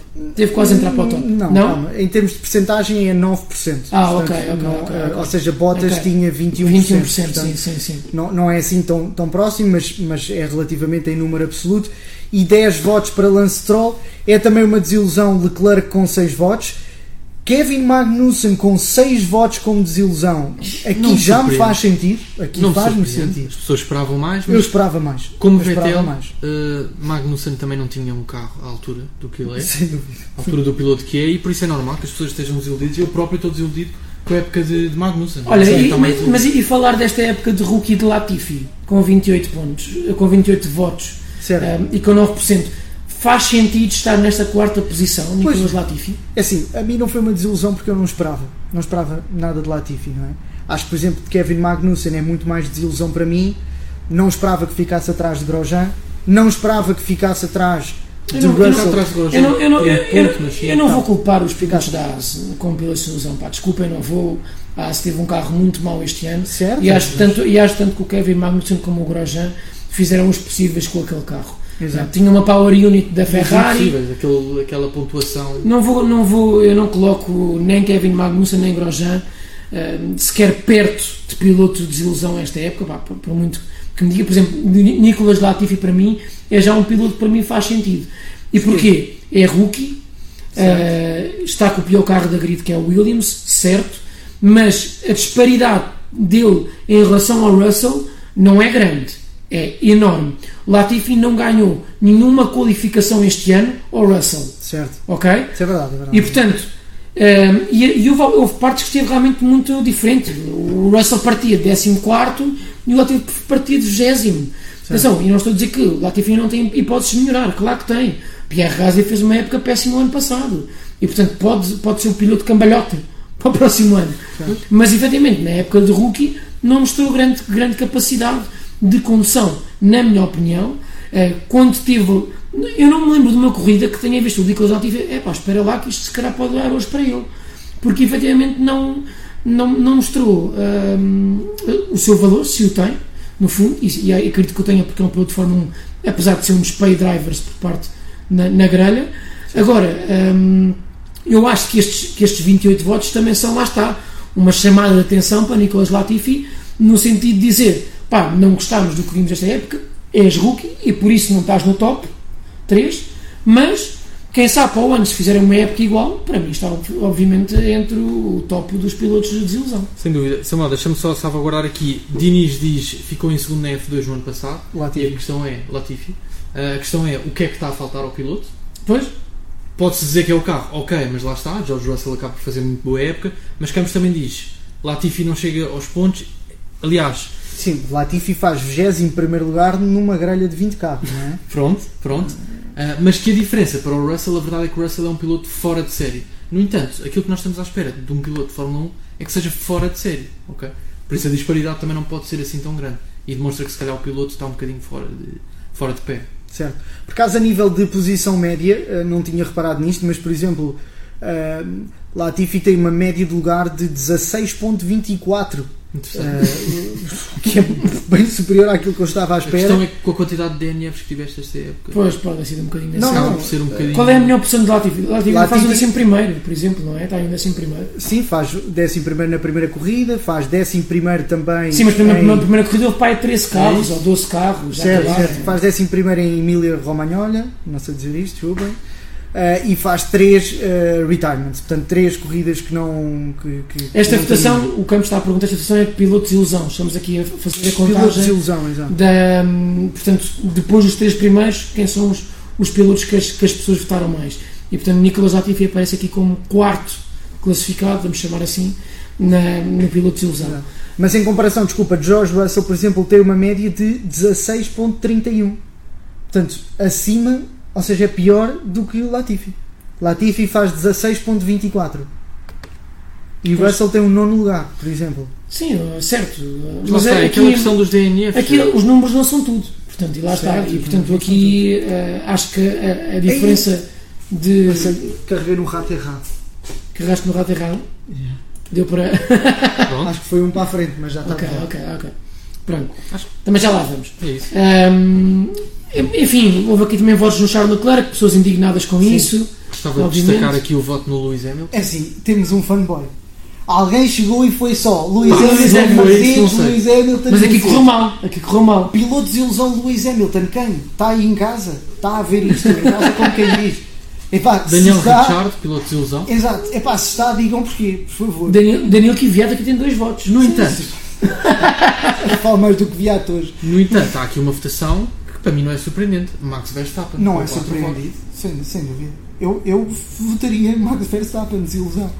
Devia ter ganho, não é? Aliás, desculpem, devia ter Devia ter ganho. ganho. Desculpem, desculpem, eh, citei-me um bocadinho. Um Olha, só, lugar, um só estamos aqui a dizer, desculpa, a, a Joana pergunta-nos pelo menos para falarmos do Pérez na Red Bull e do Yuki ahm, na, na AlphaTauri.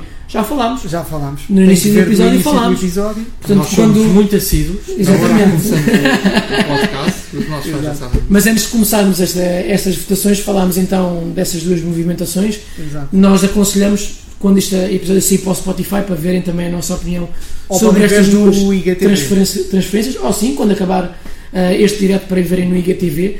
Falamos então Exato. dessas duas transferências bombásticas. Um, Vamos ah, ela dizer que então. falámos no início. Ok, então pedimos desculpa. Pronto. Nós estamos a acompanhar aqui os comentários na diagonal, então pode assim. mal. Normalmente não temos tantos. É. E então estamos assim a passar. Peço desculpa, Joana. Obrigado então pelo teu comentário. Vamos Um, avançar então. sim. Portanto, a próxima pergunta é: quem foi a melhor equipa 2020? Portanto, melhor construtora.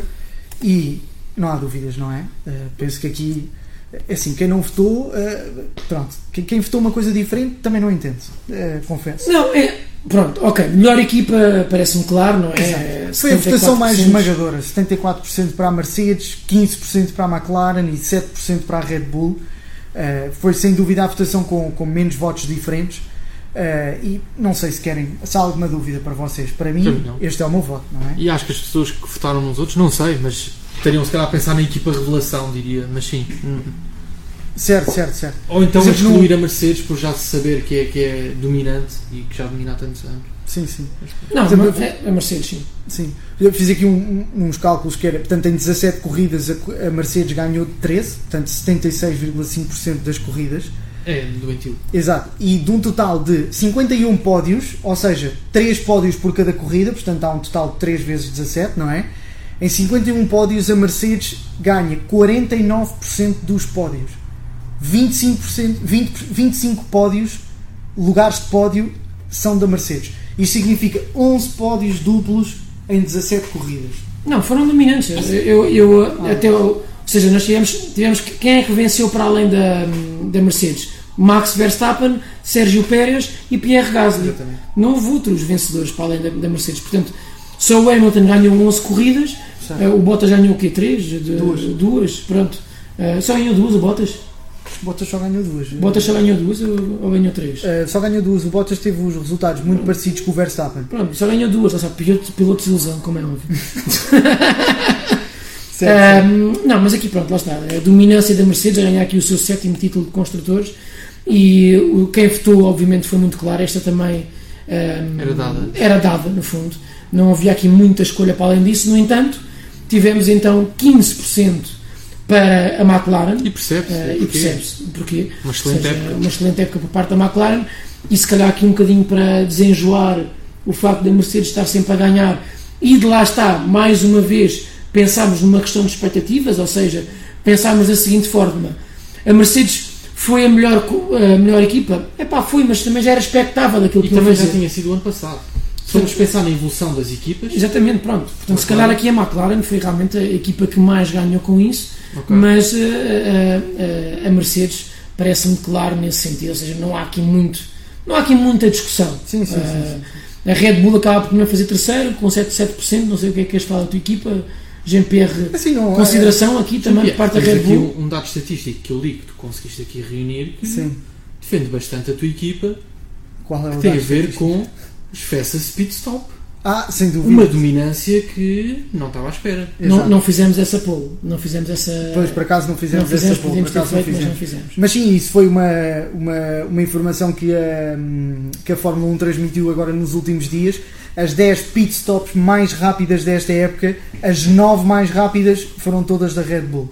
Sendo a primeira 1.86 até à nona que acho que foi 1.96, qualquer coisa. E a décima faz a Williams, que é de 2 segundos certos, como a décima pit stop mais rápida. Acho que a Red Bull que é, uma, é uma boa equipa. Eu, eu percebo as pessoas que votam Red Bull, acho que faz uma época minimamente consistente, muito graças a, a Verstappen, eh, faz um segundo lugar de construtores. Eh, Max Verstappen fica pela primeira vez muito próximo do, do segundo lugar na- no campeonato. Eh, Mas lá está, é assim, parece-me um bocadinho de coração, porque eh, eu, eu eh, voto Mercedes, não Red Bull, e, e- e- e acho, que- acho que é, é impossível, não, não dá, não dá para. Não, não dá para não votar. Aliás, deixa-me só dizer que se houvesse um, uma poll também com pior equipa a fazer pit stops, era Ferrari. Certo, era Ferrari. De longe. Exato, longe. E, e principalmente as que fazem ao Vettel. Certo. Normalmente as que fazem ao Vettel. Não sei, pronto, não sei se também já viram esta época, mas não correu Sim, lá sim, muito sim. bem nesse sentido. O Vettel, devias ter feito uma, uma média que é a média de pit stop do Vettel, que eu não acho que é. deve ter sido a rondar mais ou menos os 7 segundos. Era para aí uma pit stop de um carro de GT3, em vez de ser uma pit stop de um carro de Fórmula 1. Certo. Portanto, Então é lá em casa, já passei para o próximo slide, portanto, as pessoas. Acho, acho que não. passamos? Achas que não? Acho que não. Acho, que- não sei Eu se. acho que sim. Ah, Não, não, isto é o Não. antigo ainda. Isto é a minha que está não, parada. não, não, não. Ah, Não. Tens- tens Vai, vai, vai só ali Eu verificar. consigo por ver daqui. agora já Ah, passei. vês aí com o espelho. Sim. Muito bem. Muito bem. Ah, Espetacular. pois Isto é- Pá, A gente está a evoluir conforme o tempo passa, é espetacular. É, é espetacular. eu gosto bastante deste slide. Exato, este slide é Ah, interessante. E é um slide bastante de desconfiar. É, este slide revela que tu aldrabaste isto. Eu Já ou o Samuel? Já o- Eu ouço. Vocês os dois aldrabaram isto. Já houve outros, outros indícios. Agora expliquem-me como é que há duas almas que estão lá em casa. Por favor, cheguem-se à frente. Quer dizer, a Ferrari eu já vi que foi o Bernas que votou de certeza na Ferrari. Mas alguém votou na Ferrari um voto e alguém votou na AS um voto para melhor equipa 2020. Expliquem-me isto. Pierre, eu juro pelo futuro do Magnussen na F1 que não fui eu. Que não, ok. Isso Tu não é não, nenhum. não é um grande juramento, Exato, porque não é um o Magnussen não vai ficar na Fórmula 1. Ah, Portanto, eh, não, mas isto, eu acho que este gráfico, e eu, eu acho que não vale a pena nós passamos aqui muito tempo neste gráfico, porque nós temos 287 pessoas a certo. votar. Aqui, esta amostra, votaram na. esta, esta amostra é mínima, portanto, tivemos aqui uma grande dominância. Aliás, mostra aqui no gráfico anterior que 4% das pessoas votaram nas outras equipas. Exato. Para além da Mercedes, Para além da Mercedes, McLaren e Red Bull. exato. Portanto, Sim, não é expressivo. Lá em casa este, estes, estes retângulos parece que poderá ser expressivo, mas dizemos já à malta que não é expressivo. Foram 5 votos para a Racing Point, 3 para a Alpha Tauri, 2 para a Renault, 1 para a AS, 1 para a Ferrari. Não é. Conta o que conta, não Exato. conta que não é, Sim. que não é, não é nada no fundo. E no fundo foram talvez as três melhores equipas, a Mercedes, a McLaren Sim, e a Red Bull, não é o top 3 no fundo, top mas três. a Red Bull ficou em segundo lugar. Eh, mas pronto, Eh, é a Mercedes. é Mercedes. É- é- o, que, o que é que é esperar também deste gráfico para o ano? É que seja mais equilibrado, no fundo. Ou seja, para que haja aqui uma maior luta entre equipas e mostra realmente aquilo que a Fórmula 1 também tem que trabalhar. E atenção, tem feito para isso. Uh, mais que não seja, esta época, por exemplo, mudou. Na Mercedes não foi, não foi possível mais pôr diferentes tipos de potências durante as qualificações. Ora, isso não valeu de nada. A Mercedes continua a dominar, como Toto Wolff dizia, e portanto um, é o que este gráfico no fundo mostra: é que temos uma grande dominância por parte da Mercedes. Ok, a Mercedes pode continuar a ser forte, mas queremos mais competitividade lá em cima. Concordo, Samuel, temos que avançar. Já passou o horário- do recolher obrigatório. Já passou? Ainda tens que ir para a Ericeira, por isso tem calma. Se queria eu. Próxima votação é Equipa Revelação 2020, portanto a construtora Revelação, ao qual, portanto, as pessoas lá em casa votaram por passou. McLaren.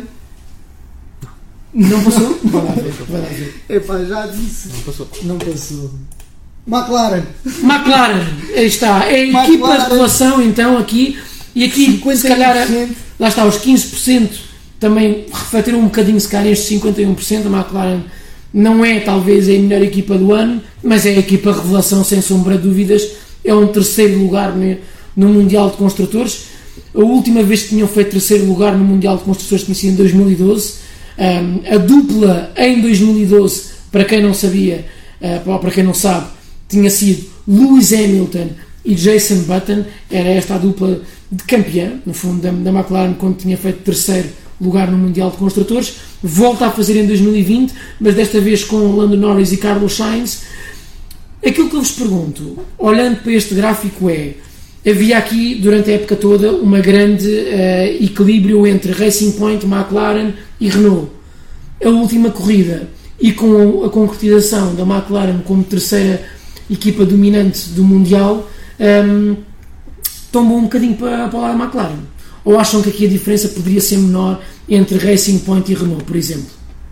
Mas eu não, não percebi a diferença entre que eu não percebi a pergunta de, de início, desculpa, Samuel. Não, a minha pergunta vai no sentido de eh, se achas que este gráfico, ou seja, tombou muito para a Sim. McLaren, mais de metade dos votos foi Ah, para a. McLaren, Ok, ok. vem traduzido desta última corrida da Abu Dhabi, em que McLaren garantiu eh, a terceira posição, posição. mas que nós acompanhámos a época inteira e certamente as pessoas que votaram também Já viram já uma grande equilíbrio entre Racing Point e Renault. Será que foi assim tão vincada esta, estes 51% por parte da McLaren?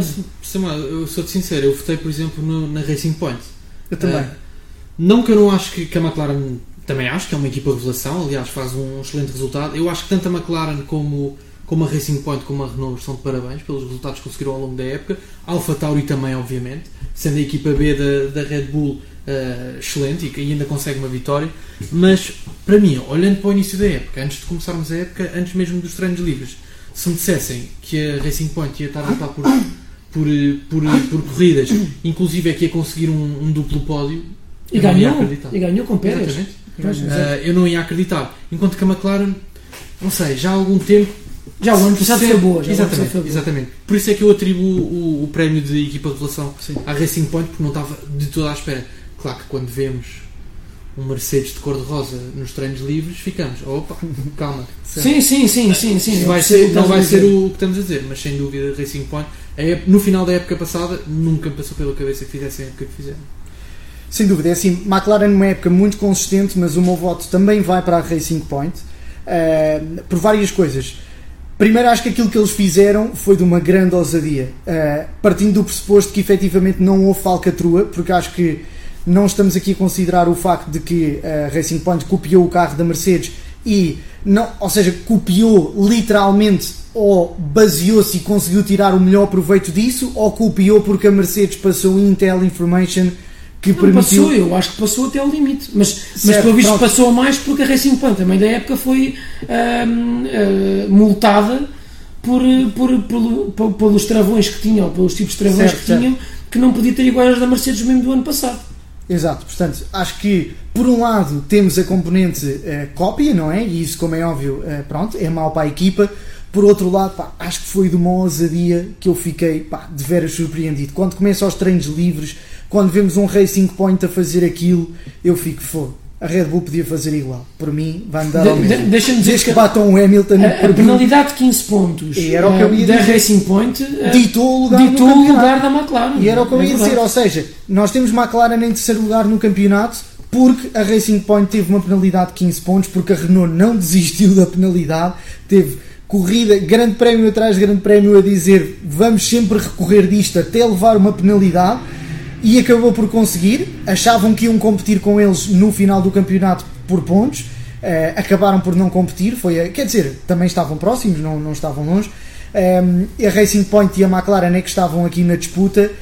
No todo da época, eu acho que a Racing Point foi mais surpreendente. Uma vitória para Pérez, uh, nenhum piloto da McLaren faz uma vitória. Stroll faz pole. Stroll faz pole position, uh, pódio duplo fazem, uh, desculpa, a, Red, uh, a Racing Point faz quatro pódios, portanto, quatro lugares de pódio ao longo da época, um deles duplo, ok? Um, ehm, eu acho que foi muito mais bem conseguido, apesar de, como é óbvio, McLaren foi extremamente consistente.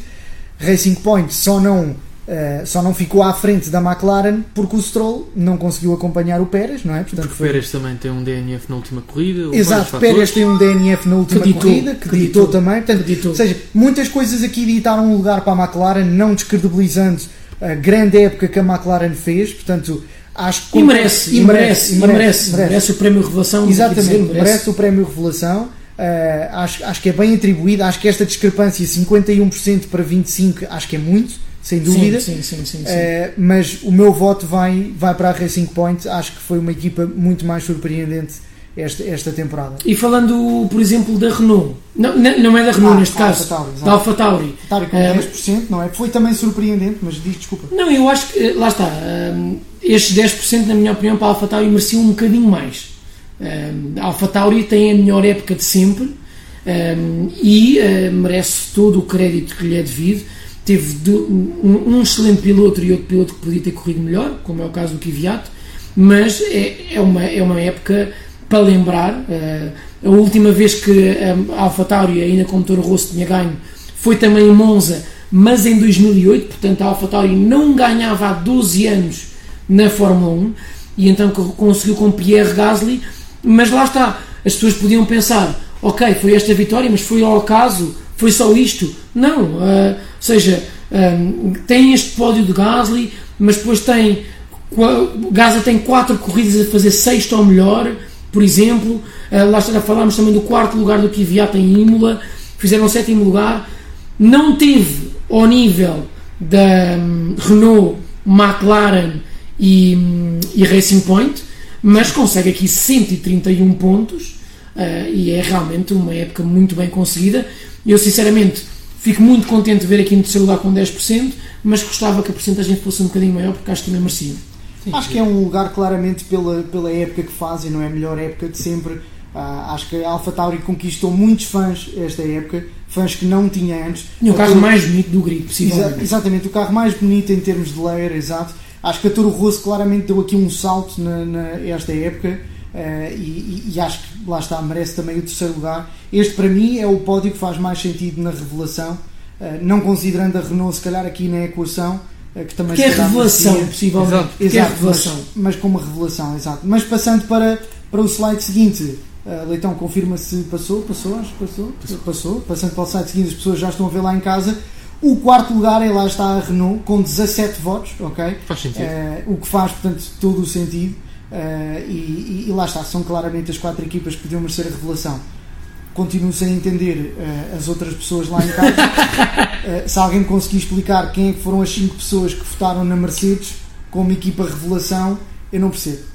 Não consigo entender. É não, os fanboys. É os, é os fanboys. Foi tudo corrida. É foi tudo da Mercedes. Foi não tudo. consigo foi entender. Tudo, acontece. Também não consigo entender quem votou na Ferrari. Lá está. Eu Equipa acho revelação. Eu acho que... Não viram a pergunta seguinte. Eu acho que a, mais a malta não viu que a pergunta seguinte é a equipa de desilusão. Eu acho Exatamente. que acharam, ah, isto é a parte negativa. Ou assim então, como os votaram na Red Bull. Exato. Ou então foi aquela malta tipo fanboy, tipo Samuel, que é Ferrari, Vettel em tudo. Não, se calhar foi a revelação de ser tão mau. Pois, isso era Exato. Se calhar foi a revelação de ser tão mau e, portanto, encaixaram a pergunta da, da, da, maneira errada. É, é assim, Embora... mim, eu digo, houve aqui um conjunto de pessoas que votou, é assim, que eu não sei bem o que é que eles estavam a fazer quando votavam. Confesso que acho que estavam perdidos. Ou fomos nós que explicámos mal as perguntas, não sei. Vamos, houve aqui um conjunto de malta que eu não percebi bem. Olha, mas 17 votos da Renault, quarto lugar, se calhar aqui é o quarto, é o lugar se calhar mais, mais uh, que faz mais sentido para a Renault na, na equipa uh, revelação.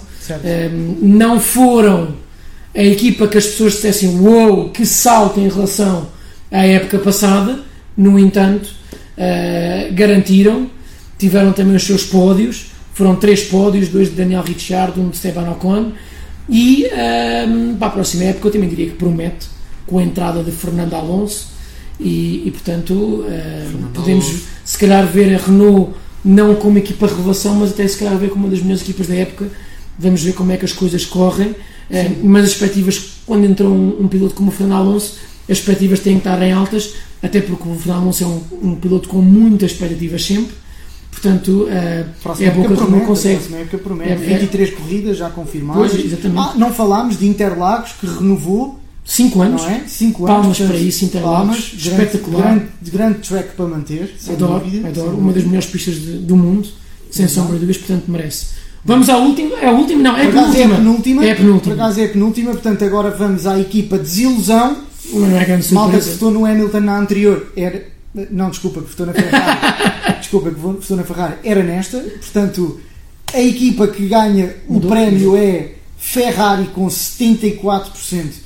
Uh, segunda votação, portanto, também sem sombra de dúvidas, como tivemos na melhor equipa, não é? Samuel, desculpa, eu sei que este momento vai ser triste para ti. Eu não sei porquê, eu não, eu não sei porquê. Pronto, eu sou verde, desculpa. eu tenho, tenho que ter uma camisola verde na próxima Calma que época, a Aston porque Martin, sinceramente. A Aston Martin não confirmou o livery. Não, mas você não verde, confirmou. você verde. Pronto, e se eu preciso visto rosa ou verde rosa. Certo, pronto. Só, só para dizer que ainda não confirmou, pronto. Uh, e, e portanto, esmagador, não é? Para mim também, sem sombra de dúvidas, votei Ferrari na equipa de desilusão. Não sei quanto a vocês, não, aqui, mas Leitão, ansioso por te ouvir a comentar não, é, é, é, exatamente, é, é, exatamente isso também que eu vi Leitão. Eu acho que aqui a grande. A Ferrari parece-me óbvio, é a equipa Sim. de desilusão esta época. Não há outra equipa que não a Ferrari. Sim. É as expectativas que nós tínhamos, por muito mais que fossem, não é pensarmos que fomos tão mal. E portanto a equipa teve a, melhor, a pior época dos últimos 40 anos. Uh, faz todo o sentido que aqui esteja. Aquilo que eu pergunto, e acho que o Leitão será a pessoa mais indicada para responder, é estes 15% na ASE, realmente. O que é que tens a, o que é que achas? Achas que é pouco ou achas que é muito? Eu acho que é muito, eh, sinceramente. Achas que não foi. Olha, eu vou-te dizer, eu votei ASE Para a equipa de desilusão, votaste Haas? sim. Ok. Não é que não voto também Ferrari, Só, obviamente. só Sim, surpresas sim, sim, hoje. só surpresas. Não é que eu não gosto Esta não esperava. Não Esta- esperava. Mas Uma- é- Isto é tipo uma facada ele próprio, não é? Não, mas é, mas é ao mesmo tempo um abraço à equipa. Um abraço à equipa. Eu, eu voto desilusão porque a AS, e nós já falámos disso e ao longo do ano falámos muitas vezes disso, lá está, sempre que falámos da AS, falámos em tom de desilusão, em todas as corridas praticamente, exceto uma ou outra em que duas em que conseguiram pontuar, mas é É isso mesmo, ou seja, a AS para mim foi das melhores entradas de uma equipa na Fórmula 1, chega e consegue logo em apenas dois anos conseguir ter resultados, está em ascendente, chega a conseguir competir com, com a Renault e fica, penso eu, em quinta em 2016, hum, corrijam-me se estiver errado, e estava à espera que fosse esta época. Eu estava mesmo convencido que esta época, estava convencido não, mas estava a acreditar e queria muito que isso acontecesse, que depois das últimas duas épocas correram super mal, ah, que eles fossem conseguir dar a volta e que, e que fossem conseguissem no fundo acompanhar o- o- a evolução das outras equipas que, que referimos como revelação e que se conseguir agora o que eu nunca esperei foi que tivesse a perder com a Williams por exemplo ou que, Sim, tivesse sim, sim. ou que chegasse ao final da a ser pior. época com 3 sim, pontos sim, sim. nunca pensei e por isso para mim é Sim, 3 pontos é mau, é mau. É mau. 3 pontos nunca esperei muito Sim. sinceramente não estava à espera que pontuassem em todas as, as em todos os grandes prémios mas pá Já foram maus o ano passado. exatamente Já foram maus o ano passado. Eu acho que conseguiram 28 pontos o ano passado. Sim, E já foram maus. Já foi mau, sim. é isso. Tanto que agora De tivemos passar- 17 corridas. Pronto, mas passar de menos, sim. 28 para 3 pontos apenas realmente mostra que a ASE bateu no fundo. bateu no fundo e É. tem em risco a sua permanência na Fórmula 1 Não, e nós sim. falámos disso E daí a gente vê as movimentações que fizeram, ou seja, muito, andaram muito em busca de talento, mas é muito em busca do dinheiro. A contradição do Mazepin é, é exatamente isso, ou seja, um piloto que efetivamente não é nem de perto nem de longe o, o, o piloto promessa nem da Fórmula 1 nem da Fórmula 1000, o que quiseram chamar. No entanto, é um piloto que traz efetivamente muito dinheiro para, para, para a AS e polémica e infelizmente, é, sim, mas eu acho que é a polémica que a ASE não quer, atenção. não quer não quer não quer de todo. não quer de todo e e vê-se numa situação Pronto, eu acho que isso há um belo trinco. Não, a ASE está a ser muito delicada muito neste momento. Não a pode. situação. não pode de todo abdicar do piloto por questões financeiras e ao mesmo tempo manter o piloto É um tiro no pé. um tiro no Não, pé é, mas, mas lá está, é uma balança muito complicada de gerir, ou seja, se, se tiram o Mazepin com a situação que teve, vão perder os patrocinadores que se calhar vão dar muito dinheiro à equipa para conseguir desenvolver muito para 2022 um, e retirando o Mazepin ganham ga- bastante consideração por parte dos fãs, mas ficam sem o cachê para, para assim fazer.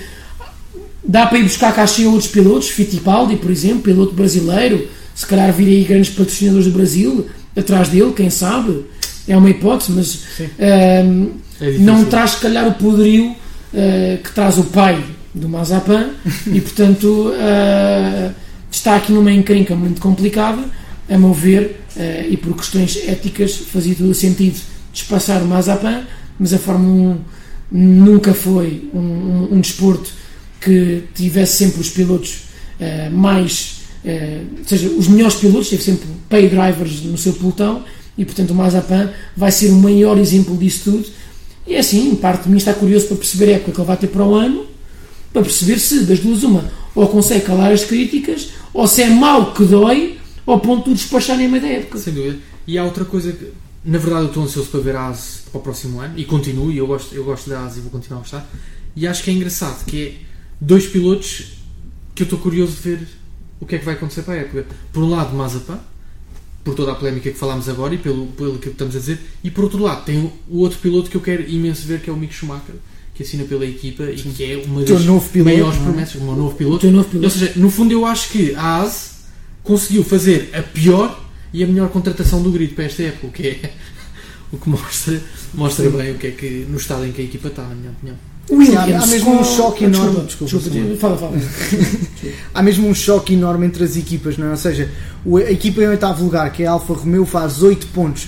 Em sétimo lugar, que é já a Alfa Tauri, faz 107 pontos. 99 pontos de diferença separam os últimos 3 dos, dos outros Sim, 7. Ou mas seja, eu já, já sabia que havia muita diferença Sim, mas isto é um abismo muito É. grande. Ou seja, a ASE não, não- ou seja, a ASE não pode ter esta posição. Ou seja, Não não era isto que era expectável para a ASE, não é? Ou seja, Tudo. é um decréscimo Mas sabes o que é constante. que mostra isso? E o que é, o que é que mostra a diferença, por exemplo, que a Alfa Romeo e que a AS tiveram em relação a outras equipas? Power Unit da Ferrari. Certo. Nem certo. mais nem menos. A Sim, Power sim, Unit da. Ferrari era má. Má, má todos os dias. Vias a, a, a pilotos da Ferrari a competir com a Alfa Romeos. O Vettel passou grande parte da época a competir com o Kimi Raikkonen. Sim, sim, sim, sim, verdade, verdade. Portanto, hum, obviamente que eh, estão aliados, obviamente aqui há má prestação que a Power Unit da Ferrari tem e que notícias já houve de Maranello que há grandes desenvolvimentos à Power Unit 2021.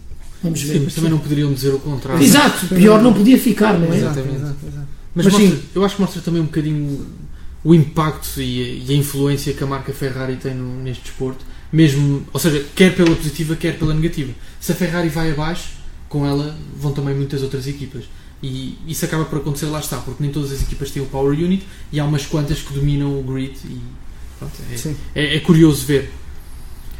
Mas sim, o Williams, Williams. com, com 7%, um bocadinho injusto, injusto. Sim, Sim, um bocadinho injusto. Hum. Surpreendido. E estes Não- 7% não esperava. representam quantos votos? Hão de ser poucos. Uh, sim, por acaso não de ser poucos, exato. Ou seja, a Ferrari leva 206 votos dos 287, portanto é uma margem mesmo esmagadora. A Williams tem 28 Mas votos. mesmo assim são muito votos. Mesmo assim. 28 muito votos para uma equipa Injusto. que evoluiu. Na, Injusto, na- na na minha minha opinião, evoluiu. Houve equipas, por exemplo, como a Alfa Romeo, que cresceram em relação à época passada. Não estou por acaso, acho que não, não- talvez colocasse aqui Alfa Romeo. Mas ahm, a Williams, efetivamente, não, não faz muito sentido aqui. Talvez pela posição que ocupou na- no campeonato, esteja posta nesta posição e as pessoas, ao olharem para, para a grelha, acharam que a Williams foi realmente uma das piores equipas desta época. Eu discordo. Acho que o ano passado foi uma equipa muito pior e, embora a Williams não pontuou esta época, pois não?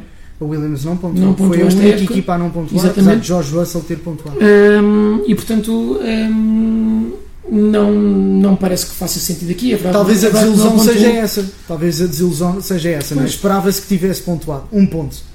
Não é? Se calhar a desilusão é essa, não é? Ou seja, são, são 28 pessoas a votar na, na Williams. Ah, está Não um podes erro. mostrar o próximo gráfico. Aí, pois é, um Não erro. podes mostrar o próximo mas gráfico. Mostra-se e. Explica-se. Mostra-se e explica-se. pronto. Eh, Passando ao próximo gráfico. Portanto, passando ao próximo gráfico, eh, vão poder ver, ou estão a ver neste momento, espero, alguém pode confirmar? Estamos- acho que estamos a ver ou não? Estamos a ver o próximo gráfico, sim. Estamos a ver o próximo Estamos. gráfico. Sim, sim. Estamos. Estamos, estamos, estamos. estamos. Uh, portanto, uh, estão a ver que a barra mais à esquerda é da Williams. Foi um engano, não devia estar aqui a Williams, porque a Williams está no top 3. Portanto, a quarta equipa considerada como uh, equipa de desilusão é assim a Renault com 6 votos. A Alfa Romeo apenas com 5. Aqui Alfa parece-me que devia estar talvez com o Exatamente. Williams, por exemplo. Exato. Hum, A Racing Point é desilusão para duas pessoas. Uh, a, a Mercedes- Mercedes. é desilusão para duas é, pessoas. é, foi o é carregou. Mercedes, é. Mercedes, Mercedes, Mercedes.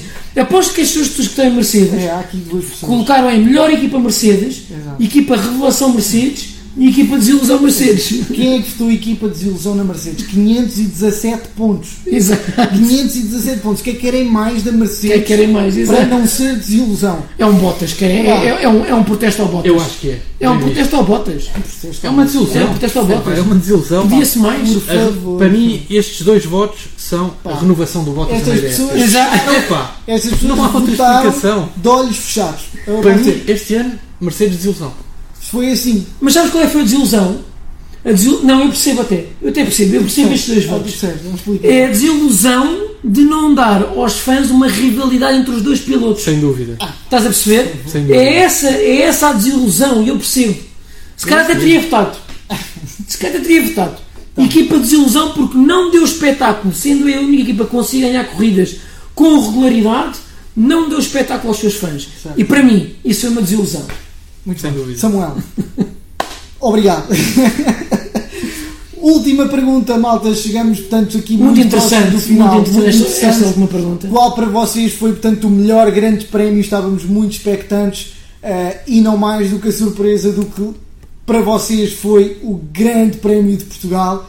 Portanto, o GP de Portugal eh, é aqui eleito como o melhor grande prémio de 2020. Podem confirmar se ele está. Dona Está, Ana? está, sim, a senhor, ver, está, ainda sim, bem, senhor. Obrigado, Eh, de- com 43% portanto, de vocês a votarem em Portugal.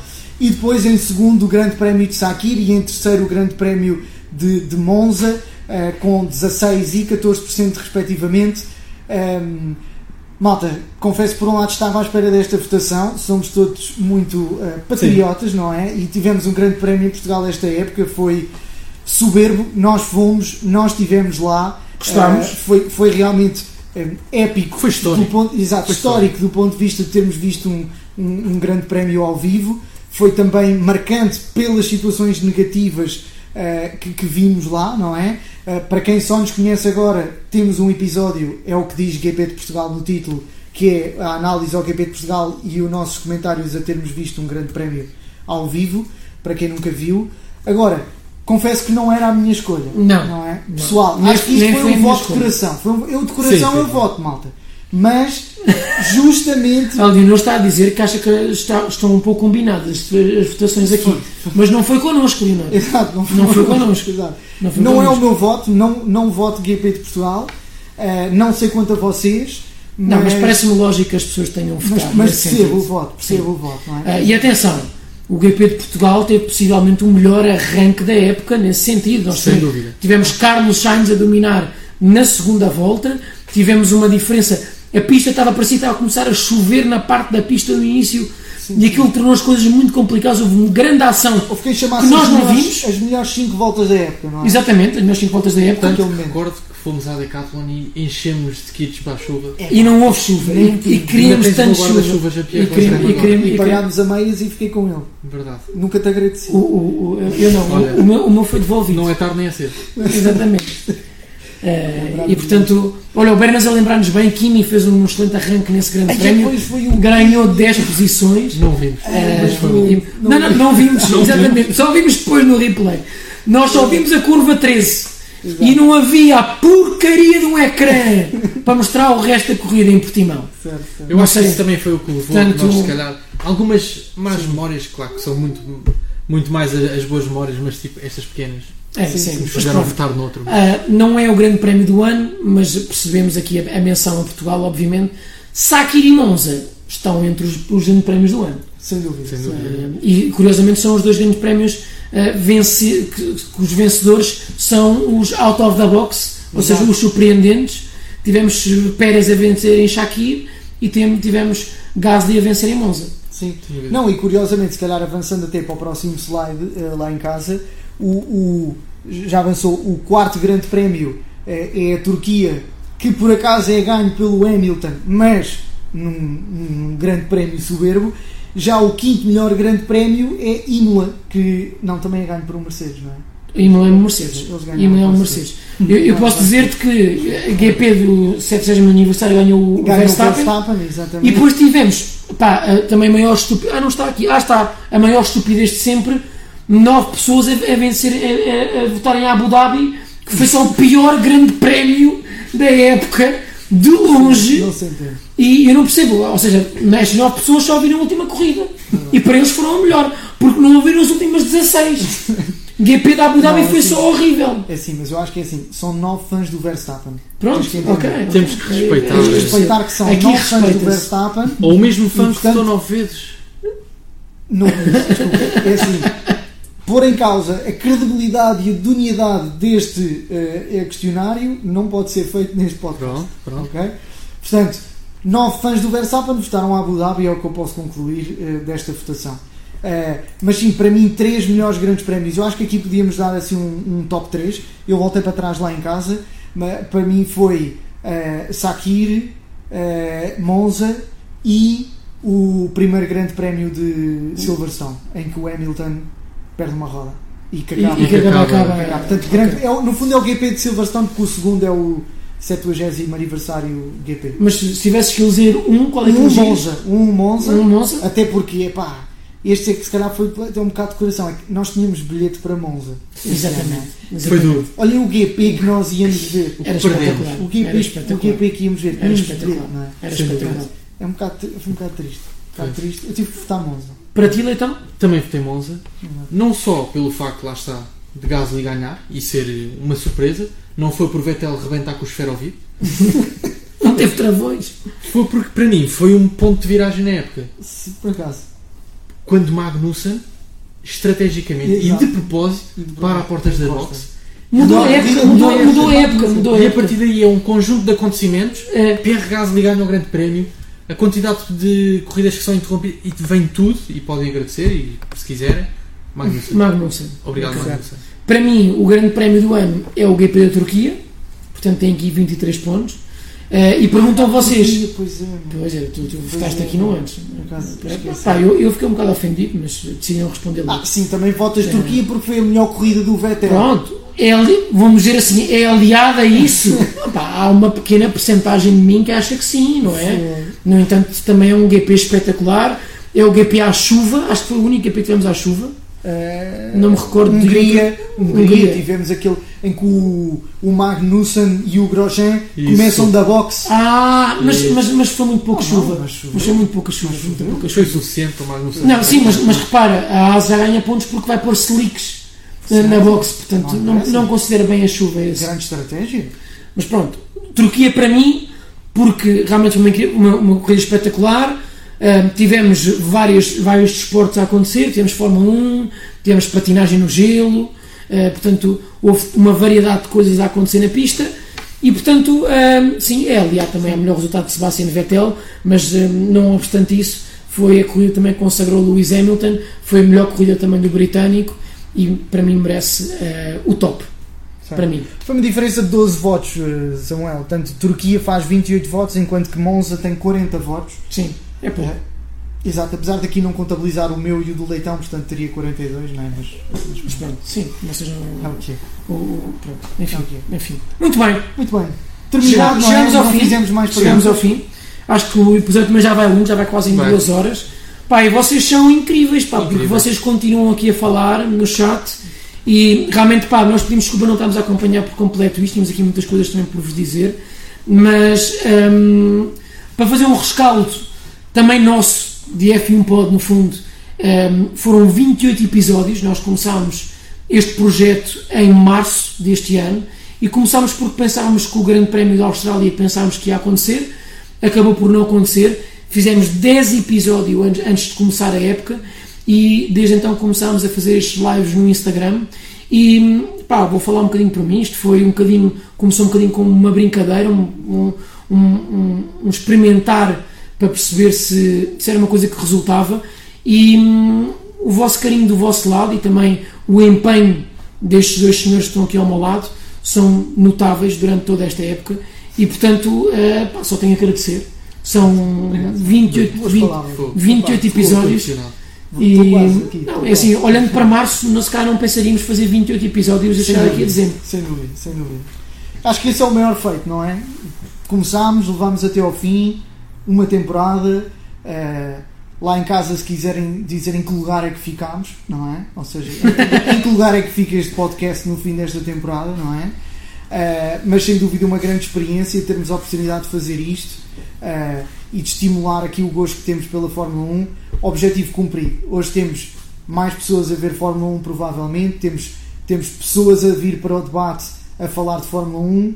Foi isto que nós queríamos fazer, conversar com fãs de Fórmula 1 numa ótica de fãs, portanto nós, nós não, não somos expertos em mecânica nem em car performance do ponto de vista técnico, portanto eh, nós queríamos era isto, eh, discutir as corridas e, e discutir esta, esta modalidade e, e- e, para mim objetivo cumprido. Sem dúvida. Foi do ca... Graças. É um Não, podemos dizer, podemos Não, isto é um dizer. programa para crianças. É, é um- é um- é um- para ok, todas as idades, ok. quero dizer. Ok. Para todas as idades. Queres fazer, andamos para os finais? Não, quer dizer, sim, quero. Não, não, não quero, não quero. Não, porque o que vocês disseram já foi bastante completo e, e não podia deixar de concordar, e, mas só acrescentando um pormenor que tive bastante receio que assim que começámos não íamos ter corridas para comentar e que no Certo. final daqui a pois época foi. Uh, vamos agora também publicar os resultados para vocês Exato, verem para mais de vocês verem. perto uh, todos os resultados desta, destas votações finais e um, mais uma vez nunca, nunca é, é, é demais dizer muito, muito obrigado a, a todos Obrigado, vocês que estão aí que todos que nos ouvem todas as semanas também no Spotify são incansáveis e para o ano há mais Boas o ano a mais. Boas festas a todos. grande abraço Abraço.